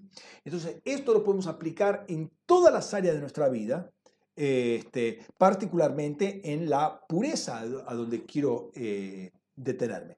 Pero específicamente si vemos en Primera de Juan, eh, los versículos, perdón, capítulo 3, versículos 2 y 3, dice lo siguiente. Amados, ahora somos hijos de Dios y aún no se ha manifestado lo que hemos de ser, pero sabemos que cuando Él se ha manifestado, seremos semejantes a Él porque lo veremos tal como Él es. Y todo el que tiene esta esperanza en Él se purifica a sí mismo como Él es puro. Hay un deseo y un alineamiento de cada, de cada vez estar más puros, más rectos, más alineados con, con su voluntad. Eh, esto me habla de una limpieza interior y Juan va a estar trabajando y de hecho nosotros hemos estado trabajando por 60 días, eh, muy contundentemente los primeros 10, pero después, entre Pascua y Pentecostés, en todas estas guerras que hicimos, también había una autoexaminación y una limpieza interior. Eh, em, el, Evangelio de Juan, perdón, la primera carta de Juan termina con una nota interesante. Dice, hijitos, guardaos de los ídolos. Hay muchos ídolos que están en nuestros corazones y que deben ser removidos. Quizás pienses una cosa, viene un pensamiento y mañana viene otro pensamiento del mismo tipo, batís más, batís menos. Hay pensamientos y pensamientos y pacientes recurrentes, pero si vos te pones a pensar, muchos de esos pensamientos no son de Dios. Entonces la pregunta inmediata es, ¿y por qué los tolerás? Hoy, me levanté temprano y estuve pensando un poco en esto. ¿Por qué toleramos pensamientos que no son de Dios? Ese es el espíritu de Moab, tolerar lo que no le agrada a Dios. Eso es algo que lo hemos visto este, en este tiempo, ¿no? Eh, limpiarnos de todo esto. Son ídolos en nuestros corazones, esos son puertas que han establecido que, que comunican toda una información perversa que hay en el raquía, en los celestiales, de, maldad, y oscuridad, y están en contacto con nuestro corazón. ¿Por qué toleramos eso? Eso es algo que debe eliminarse completamente y hacer guerra espiritual en nuestras mentes para eliminar todo aquello que deshonra a Dios y nos lastima a nosotros. Entonces, crecimiento en santidad en cuanto a pureza, pero también crecimiento en en santidad en cuanto a exclusividad para Dios. ¿sí? Como Pablo dice en eh, Filipenses 1:21, para mí el vivir es Cristo y el morir es ganancia. Ahora, nota esto, y esto nos sirve como ejemplo. Cuando Jesús, ¿se acuerdan cuando va al templo? ¿Sí? Cuando siendo un muchacho tenía 12 años. Dice, cuando se encuentran los padres con él, le dice, les dijo, ¿por qué me buscabais? ¿No sabías que me es necesario estar en lo de mi padre? O sea, Jesús a los 12 años ya tenía entendimiento de lo que es separación, de lo que es santidad, de lo que es exclusividad para Dios. Mi pregunta es si lo tenemos nosotros, ¿sí? Porque esto, esto es básico, ¿sí? Si queremos crecer en, en, en, santidad, de separación, de exclusividad para Dios, míralo a Jesús. Jesús con 12 años entendía esto. En, lo de, en las cosas de mi Padre, en lo de mi Padre tengo que estar. Me es necesario estar. Otra área de crecimiento es el crecimiento en la fe. Vamos, segunda de Tesalonicenses 1.3 dice, y debemos dar gracias a Dios siempre acerca de vosotros, hermanos, como es digno, pues vuestra fe va creciendo sobremanera y el amor de cada uno de vosotros abunda hacia otros. O sea, tenemos que pasar de estar en los rudimentos de la fe para tener una fe madura. Y acá cuando hablamos de madurez, ya empieza a, se abre todo un capítulo que no es necesario eh, trabajarlo acá, pero llevaría mucho tiempo también. Y la fe se muestra por obras. ¿Cómo sé? Y lo dice Santiago, ¿no? ¿Cómo sé que, cuánta fe tengo? Bueno, mostrame las obras, te voy a decir qué, fe, qué tipo de fe tenés y cuánta fe tenés, ¿sí? La fe nunca va en contra de la cobardía. O sea, fe y cobardía no se llevan muy bien. ¿sí? Fe y valentía sí van siempre de la mano. Y otra área de crecimiento es el crecimiento en amor. ¿sí? Leemos 1 de Tesalonicenses 3, 12 y 13. Dice, y el Señor os haga crecer y abundar en el amor unos a otros y para con todos, así como también nosotros eh, para, eh, para vosotros, para que afirme vuestros corazones irreprensibles en santidad delante de nuestro Dios y Padre en la venida de nuestro Señor Jesucristo con todos sus santos. Eh, sin crecer en amor, todo se pierde, todo se derrumba. Digamos, esta es la, la una piedra muy importante. ¿sí? Gálatas 5.6 dice, pero en Cristo Jesús ni la circuncisión significa algo, ni la incircuncisión, sino la fe energizada por el amor. La fe no es autónoma. Todo el Antiguo y, Nuevo Testamento, eh, en todo toda la Biblia, eh, hay un radical interés de parte de Dios para desarrollar el amor, para crecer en el amor, amar a Dios. Fíjese que empieza diciendo, amarás al Señor con todo tu corazón, con toda tu alma, con toda tu mente, con todas tus fuerzas. Y después Jesús va a dar eh, la importancia al segundo mandamiento. ¿Cuál es el segundo mandamiento? Eh, amar a tu prójimo como a ti mismo. Entonces Jesús exhorta también, antes de partir, a que se amen los unos a los otros. El amor entre ustedes va a ser el sello distintivo de que ustedes son verdaderamente mis discípulos. Por esto los sabrán que son mis verdaderos discípulos. Por esto sabrán que yo los he amado. Mira cuántas cosas que se, desatan por esa actitud de amor que tengo que tener hacia mi próximo. Y este es el sello del discipulado. el discipulado no es una cantidad de textos en la cabeza, por favor. Eso es Grecia. Discipulado es permitir que el Espíritu Santo obre en nosotros y nos conduzca a ese amor que tenemos los unos hacia los otros. Y a esto le podemos agregar el famoso discurso de 1 Corintios capítulo 13, que si leemos los primeros tres versículos, ya ahí nos, dan un panorama eh, de lo que es justamente el amor. Si yo no amo, eh, nada, nada soy, nada me sirve y soy un producto que hace ruido. No quiero dejar de pasar esta oportunidad para brindarte una respuesta práctica de cómo crecer en gracia. De nuevo, cuatro áreas de crecimiento. Conocimiento de la palabra y su meditación. O sea, ¿cómo, cómo la gracia? Creciendo, eh, creciendo en el conocimiento de la palabra y en su meditación. Pablo dice algo fundamental. Primera de Pedro 2.2 dice, desead como niños recién nacidos la leche espiritual no adulterada para que por ella crezcáis en salvación. ¿Sí?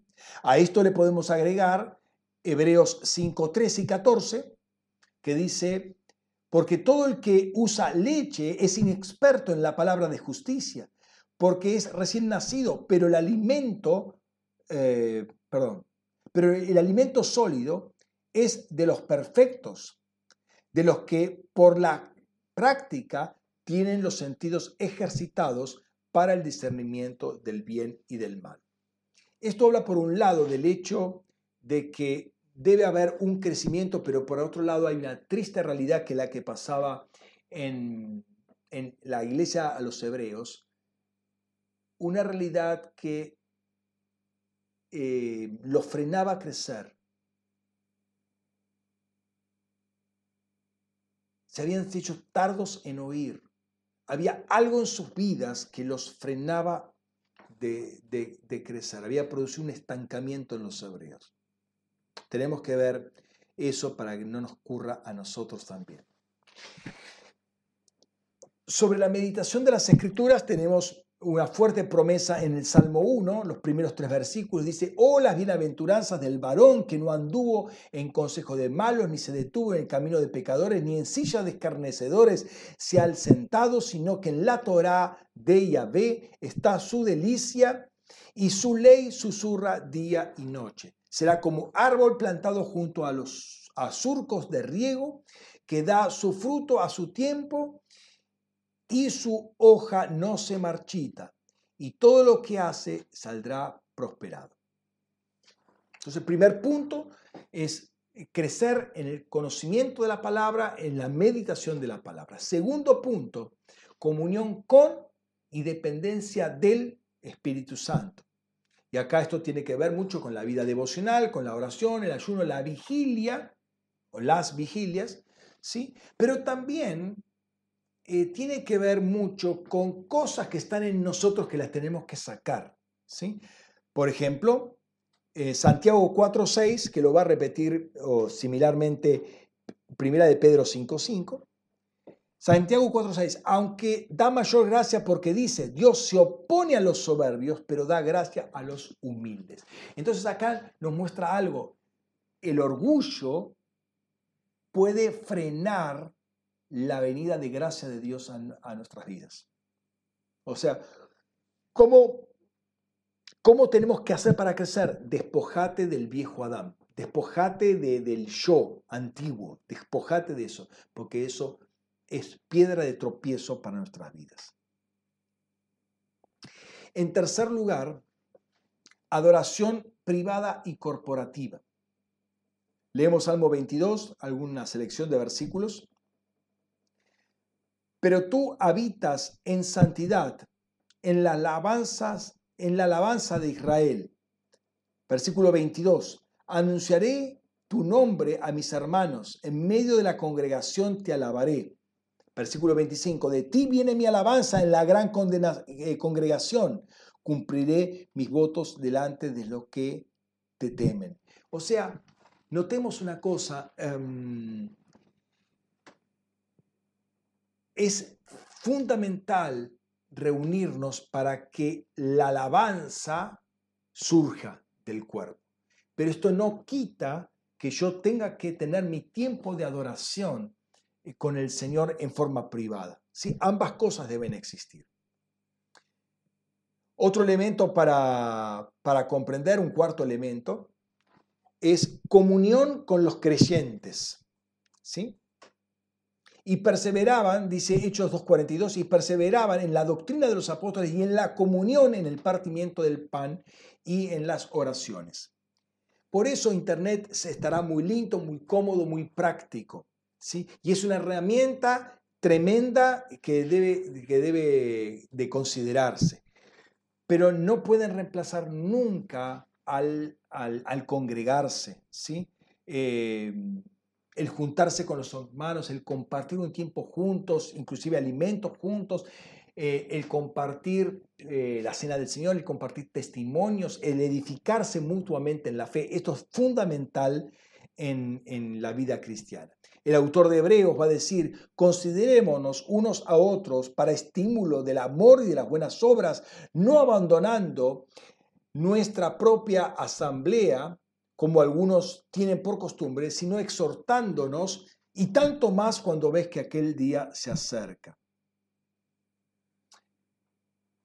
Y aparte de esto, pero también como obra del Espíritu Santo, dice Proverbio 27, 17, hierro con hierro se afila. Así abusa el hombre el carácter de su amigo. Entonces,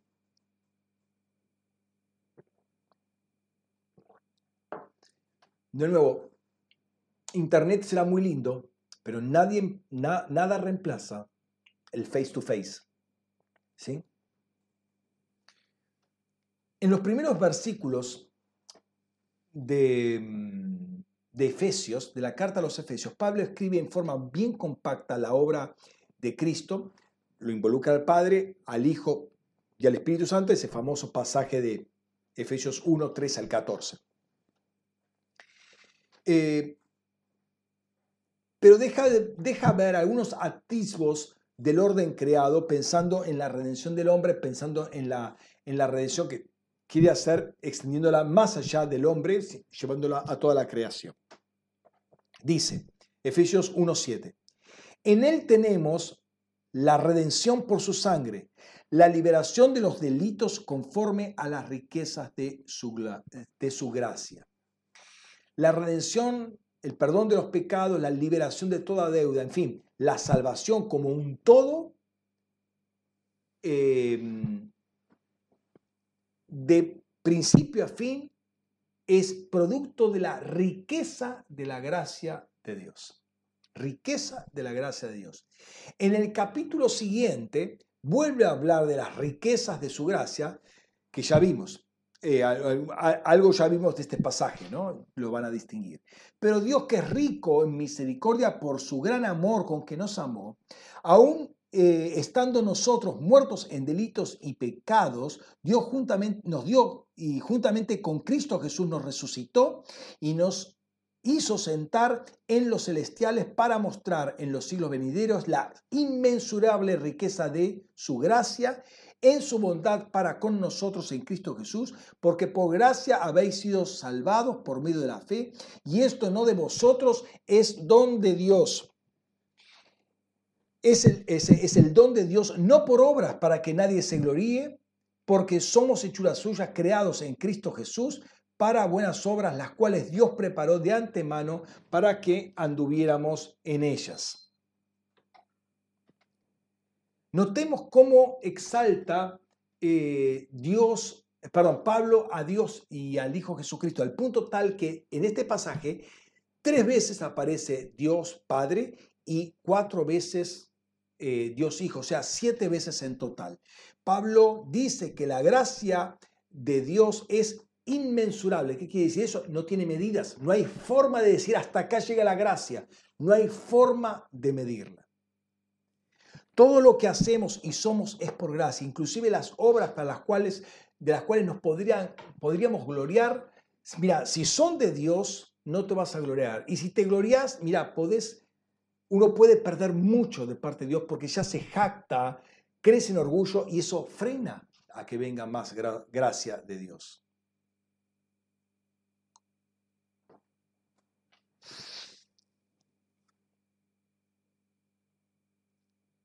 Ahora, paradójicamente, esta gracia para nosotros significa vida, pero para Jesucristo la misma gracia significa muerte. Eh, miremos, por ejemplo, Hebreos 2.9.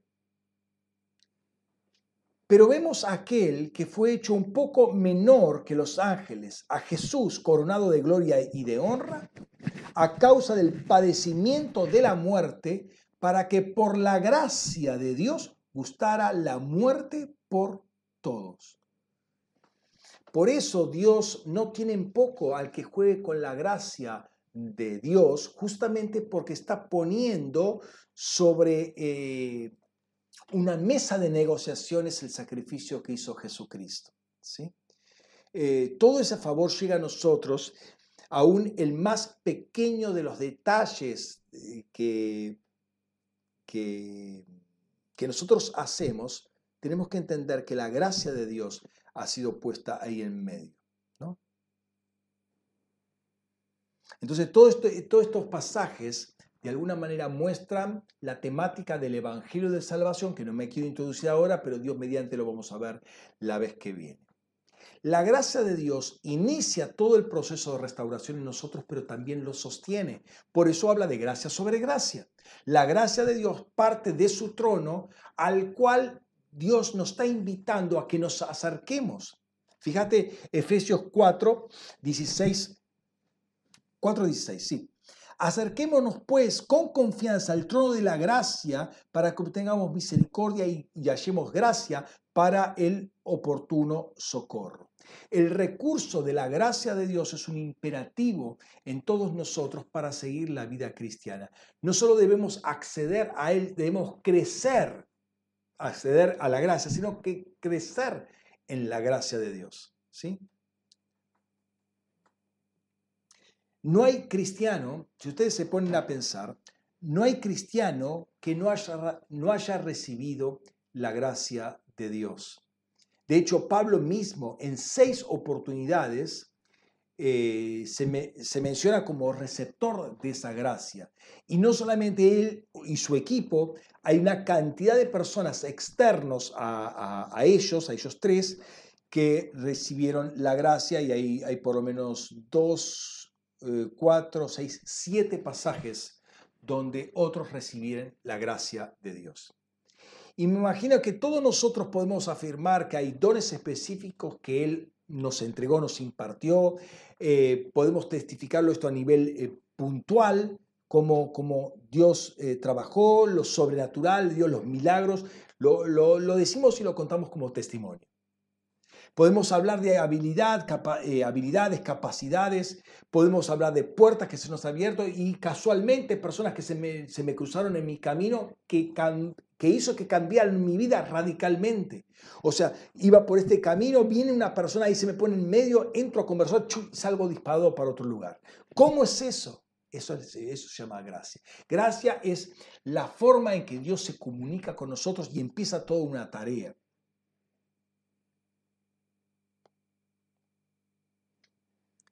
Pero este Evangelio de la gracia trae mucho más, algo mucho más poderoso que la salvación. Eh, una cosa que es al revés del mundo natural. En el mundo del espíritu, o el, perdón, empecemos con el natural. En el mundo natural, lo de adentro de un recipiente es más chico que lo de afuera. Pero en el mundo espiritual, lo de adentro es más chico que lo de afuera. Perdón, es más grande que lo de afuera. De hecho, eh, Salomón va a decir que no hay cielo, no hay, eh, perdón, no hay templo ni obra humana que pueda contenerte. Pero sabemos que nosotros, nuestro corazón puede contener a Dios. Y Dios es más grande que nuestro corazón. Pero no obstante, en el mundo del espíritu, el ambiente es más chico que el contenido del ambiente. Eh, con esta luz, leemos Efesios 1, versículos 5 y 6 en amor cuando nos predestinó para adopción para sí mismo por medio de Jesucristo según la alabanza de su voluntad para alabanza de la gloria de su gracia que nos concedió gratuitamente Ejaristos en más en el amado. Aquí vemos un doble propósito de parte de Dios para nuestra predestinación. En primer lugar, ser adoptados como hijos mediante Jesucristo. Segundo, ser para alabanza de la gloria de su gracia. Sabemos que la adopción como hijos, lo que se llama en, en griego huiocesía, adopción como hijos, es aquella que el Padre hace con, en nosotros, por la cual estamos completamente habilitados para ser responsables ante la sociedad. Nos, nos presenta ante la sociedad como totalmente responsable y completamente eh, legales en todas nuestras eh, capacidades como para representar inclusive el nombre de, nuestro Padre.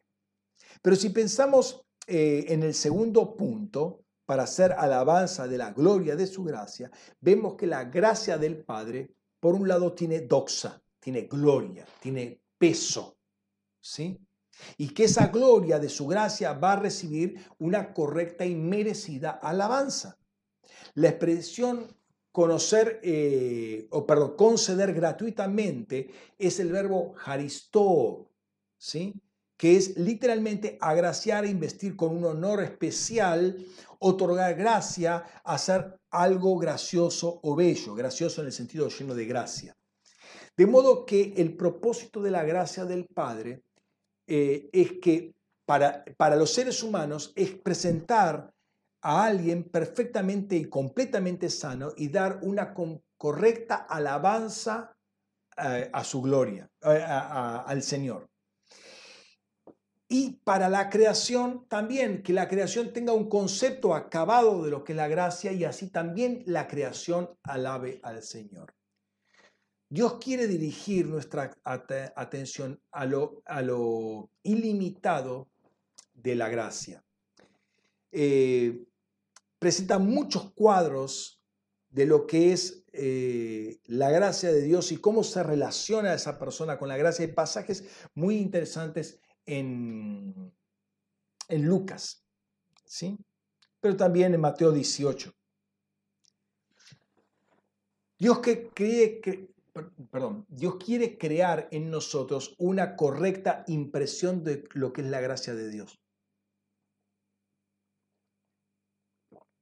Por eso Dios pone en claro que no es una abstracción ni algo escondido e inaccesible, no, es perfectamente eh, tangible, o mejor dicho, eh, experimentable la gracia de Dios, algo que se puede entender y apreciar. La gracia es, la gloria revelada y comunicada por Cristo Jesús. Esa gracia no la, nos la otorgó eh, Dios en el amado, o sea, el ámbito ahora es Cristo, el amado, la depositó libremente para, en nosotros por medio de Jesucristo. Esa expresión en el amado manifiesta la conexión de Dios con Cristo. El amor infinito que hay eh, del Padre al Hijo también va a estar en nosotros. ¿Por qué? Porque nosotros estamos en el Hijo. El haberse constituido Jesús en el amado, en el pariente redentor, en el pariente más cercano, en el mediador de los pecadores, es otra muestra adicional de lo que es su gracia. ¿Qué es la gloria de su gracia? Es el hecho de que nosotros somos aceptados, somos recibidos gratuitamente en Cristo, su Hijo, que es el amado de Dios. Lo más eh, importante, por eso yo le dije que es más importante, más grande el interior que el recipiente cuando hablamos en términos espirituales. Porque toda la deidad está en nosotros como nosotros también estamos en la deidad. ¿Sí? El amor que el Padre tiene para con su Hijo lo va a tener eh, para con nosotros y recíprocamente también. La gloria de su gracia es la posibilidad de tener comunión íntima con el Padre como el Padre la tiene con su Hijo. La gracia de Dios tiene peso eterno, es gloriosa, es pesada. ¿sí? El entendimiento de qué es y qué implica esa gloria eh, promueva toda una alabanza eterna en nosotros. Vamos a tener tiempo y ocasión para agradecerle y para alabarlo a Dios por esa gracia. La motivación de Dios ha sido siempre el amor. ¿sí? Por eso, eh, por ese amor se expresa, Dios mismo se expresa y se hace conocido. Entonces, Él extiende la relación de amor que tiene con su hijo o eh, su hijo amado a todos nosotros a los cuales nos hace hijos o por los cuales nos hace hijos.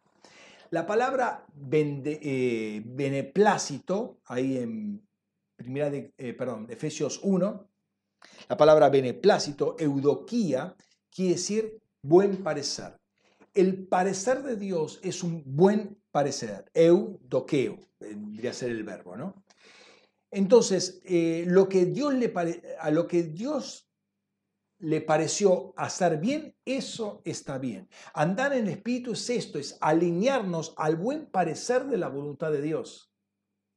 No hay otra forma de agredarlo. Mm, que me parezcan bien a mí no quiere decir que está bien, porque si me parece bien a mí, me está, está pareciendo bien a los ojos de Adán. Y no puede ser eh, los ojos de Adán que em, diriman todo. Lo que yo tengo que ver con los ojos de Cristo. No hay forma de agradarlo a Él si yo no rindo toda mi vida al Señor. Nuestro parecer en todo esto no tiene ninguna relevancia. Así de simple. Sí, pero a mí me parece que a Dios no le importa lo que nos parece a nosotros. Lo que importa es el buen parecer de su voluntad. ¿sí? Entonces le pareció bien a Dios nuestra adopción y como hijos donde redunda la, la alabanza eterna de la gloria de su gracia por parte de los elegidos. Nuevamente notemos este versículo 8, eh, em, Romanos 8:32. Dice, el que no escatimonia a su propio Hijo, sino que lo entregó por todos nosotros, ¿cómo no nos dará gratuitamente también con él todas las cosas? Y luego en Juan, en primera carta de Juan, capítulo 3, versículo 1, mirad qué clase de amor el Padre nos ha concedido que seamos llamados hijos de Dios. Y lo somos. Por esto, eh, pero esto nos, eh, perdón, eh, por esto no nos conoce el mundo, porque tampoco lo conoció a Él. La gloria de su gracia es que estemos en Él. ¿sí? Fuera de Él está la ira de Dios, fuera de Él no hay nada, hay un vacío total, pero en el Hijo está todo el amor y ese amor recorre toda la tierra, está en lo profundo, está, está, pero está accesible, nunca se pierde, está, está accesible. En el Hijo está todo el amor del Padre, toda su bondad, toda su provisión. Pablo va a decir, porque en Él vive corporalmente toda la plenitud de la naturaleza divina. Indudablemente, termino con esto, indudablemente Pablo fue impactado por la gracia de Dios. ¿Por qué? Porque él se dio cuenta de varias cosas, cosas que hemos visto. Nada de lo que tiene es logro personal de él. Y si hay algo que es logro personal de él, él lo desecha porque eso puede poner piedra de tropiezo en lo que quiere eh, conocer. Lo segundo es que todo lo que había logrado por su propio esfuerzo producía orgullo, ¿sí? que lo separaba de Dios y eh, no hacía que lo conociera más. O sea, es un círculo vicioso. Si yo empiezo a adorar lo que en un momento rechacé porque me convertí y ahora estoy de nuevo sobre eso, entonces yo estoy cayendo de esa salvación porque yo pues, estoy eh, violando ese, principio.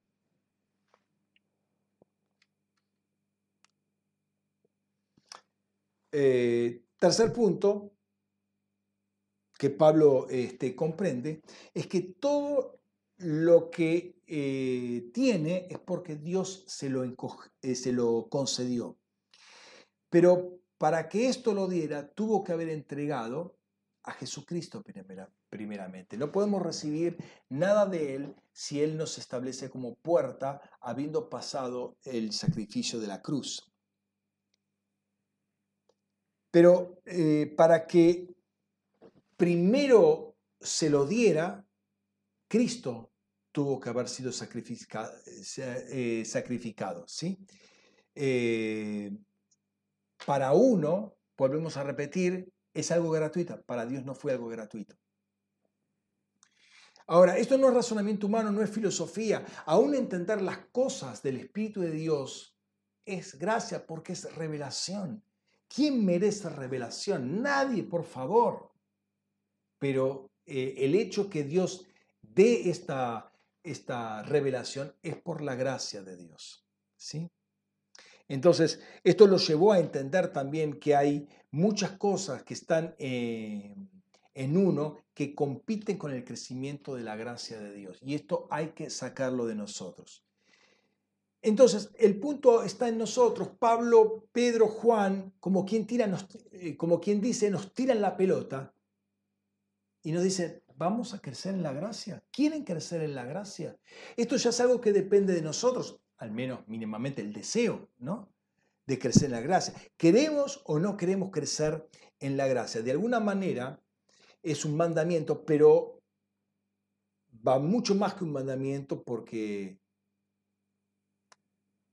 hay, hay una cantidad de detalles que no tienen que ver con mandamiento, es algo interno, es el Espíritu Santo que está hablando internamente en nosotros y al mismo tiempo está, al mismo tiempo está proveyendo gracia para extendernos hacia adelante.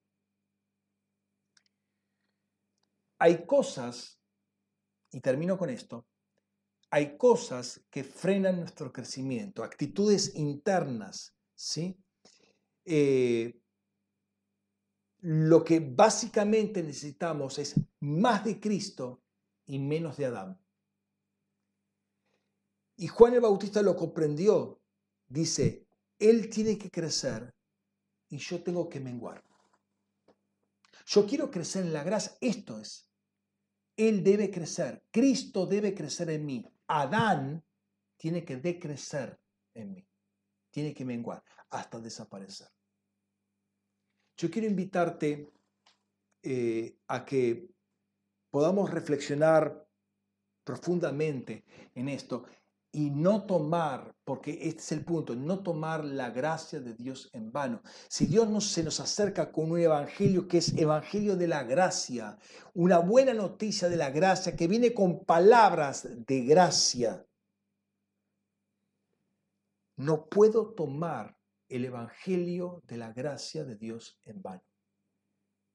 Así que yo te invito, hermano, a que te presentes delante de Dios para revisar si en tu vida reciente o pasada hubo instancias en las cuales eh,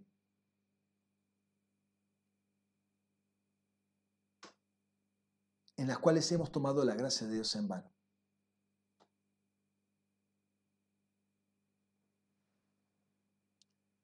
Padre, queremos presentarnos delante de ti porque muchas veces nos has visitado con gran misericordia o por causa de tu gran misericordia. Muchas veces has hablado palabras de bien para nosotros, has manifestado proyectos, planes que tenías para nosotros y nosotros no nos desentendimos, hicimos oídos sordos. Perdónanos, Señor, porque ahí es evidente que hemos tomado tu gracia en vano. Señor, en este momento, en el nombre de Cristo Jesús, en función de este Evangelio que está siendo derramado en cada uno de nosotros, Señor, podamos ser cada vez más llenos de ti, más llenos de tu gracia, Señor, conforme empezamos a examinar tus escrituras para conocerte a ti, aunque no hablo de conocer la escritura, sino de conocer tu corazón, de conocer tu voluntad, Señor, que ciertamente hay aspectos escritos a lo largo y a lo ancho de la escritura, pero tú quieres algo más.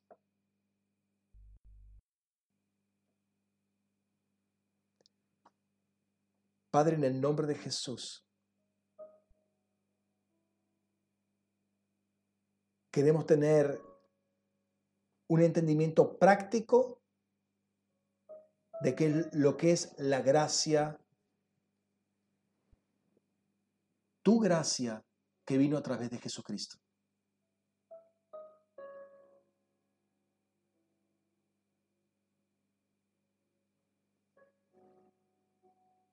Muéstranos esa gracia una vez más, Señor.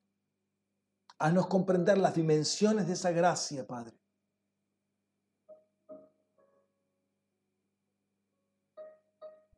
Señor, te adoramos y te bendecimos, Rey. Te exaltamos, te exaltamos. Sea conocida esta palabra.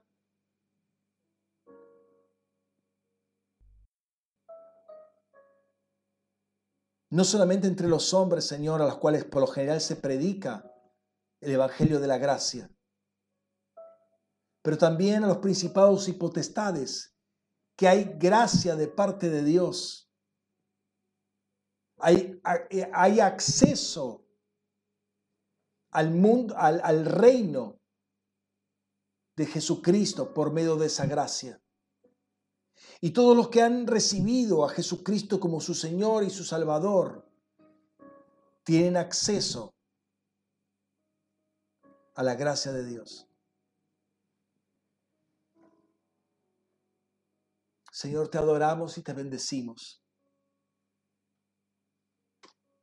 Que nuestro corazón se encienda para ti, Señor, en este día. Que podemos ver tu gloria, Señor. Tu gloria manifestada en nosotros, Señor. Tu gloria manifestada en nosotros, Rey. Necesitamos de ti, Señor. Necesitamos de ti, Señor. En el nombre de Jesús.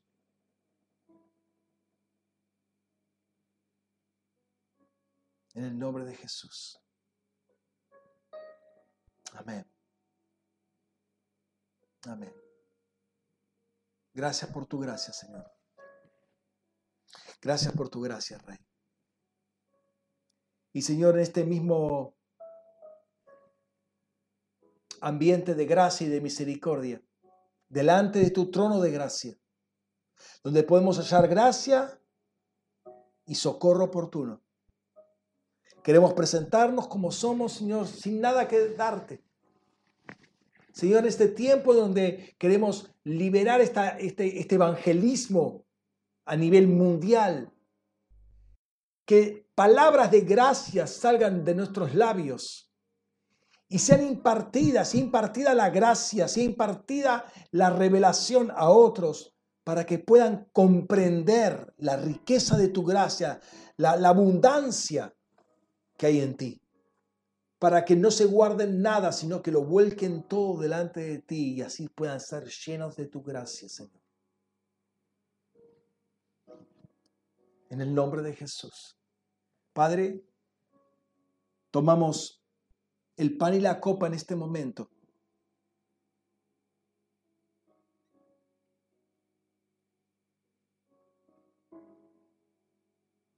Te damos gracias porque lo recibimos de gracia. No pedimos un pan, no pedimos una copa. Pero tú dijiste que el que no coma del pan y bebe de la copa no tiene parte contigo, Señor. Lo hacemos porque queremos tener en términos bien prácticos. En el nombre de Jesús. Gracias, papá. Gracias por el pan. Gracias por la copa, Señor. Nos bendecimos y participamos de ello con gratitud en nuestros corazones. En el nombre de Jesús. Amén.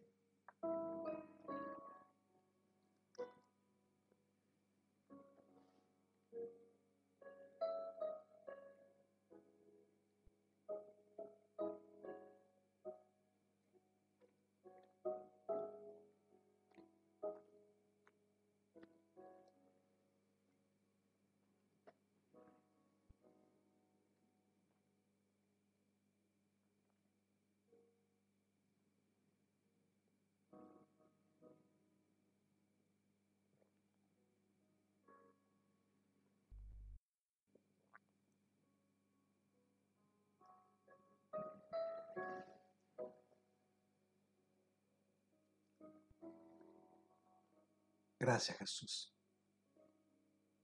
Gracias Rey.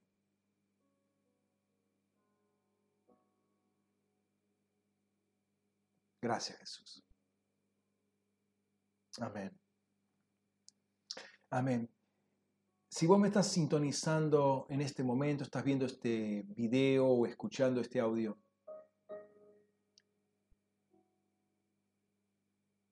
y no tuviste un encuentro con la gracia de Jesucristo. Sabe que lo estás teniendo en este momento. Porque esto llegó a tus oídos o a tus ojos por la gracia de Dios. O sea, la iniciativa que Dios tiene para salvar a la gente que quiere salvar. Así que te invito a que no tomes en poco este tiempo, porque junto con este evangelio de la, salvación, eh, de, la gracia viene justamente el evangelio de la salvación. Y la salvación es por gracia o si no, no hay salvación. Y donde está esa salvación es, es en Jesucristo. Así como Jesús es la gracia, propiamente gracia encarnada, así Jesús viene para que todo aquel que en Él crea sea salvo, no se pierda, tenga vida eterna. Así que sin una, una oración puntual, dirigida, presentate con tus propias palabras delante de Él. Dale gracias al Señor por su gracia, que te hizo conocer todos estos, todas estas estas cosas fundamentales que están en las escrituras. Quizás te, te puedan llegar a apabullar tanto texto bíblico. Acá escrito para que puedas trabajarlo. Pero antes de eso, darle gracias al Señor porque Él te visitó. Él te visitó. ¿De quién fue la iniciativa? De Él. ¿Por qué? Porque te ama y porque Él es bueno y Él quiere lo mejor para vos. Así que presentate al Señor, orá en el nombre de Jesús, acepta su perdón, acepta la obra del sacrificio y si Dios entrega a Jesucristo, ¿cómo no va a entregar todo lo demás? Con Él viene la fe, con Él viene el amor, con Él vienen los dones, con Él viene el ministerio, con Él viene todo tipo de provisión. ¿Por qué? Porque pasamos a ser sus hijos. Así que te dejo con esta palabra para que la las reflexiones en tu corazón. Y nos vemos el próximo domingo, Dios mediante, si no es antes, eh, para otro, otro tiempo de reflexión.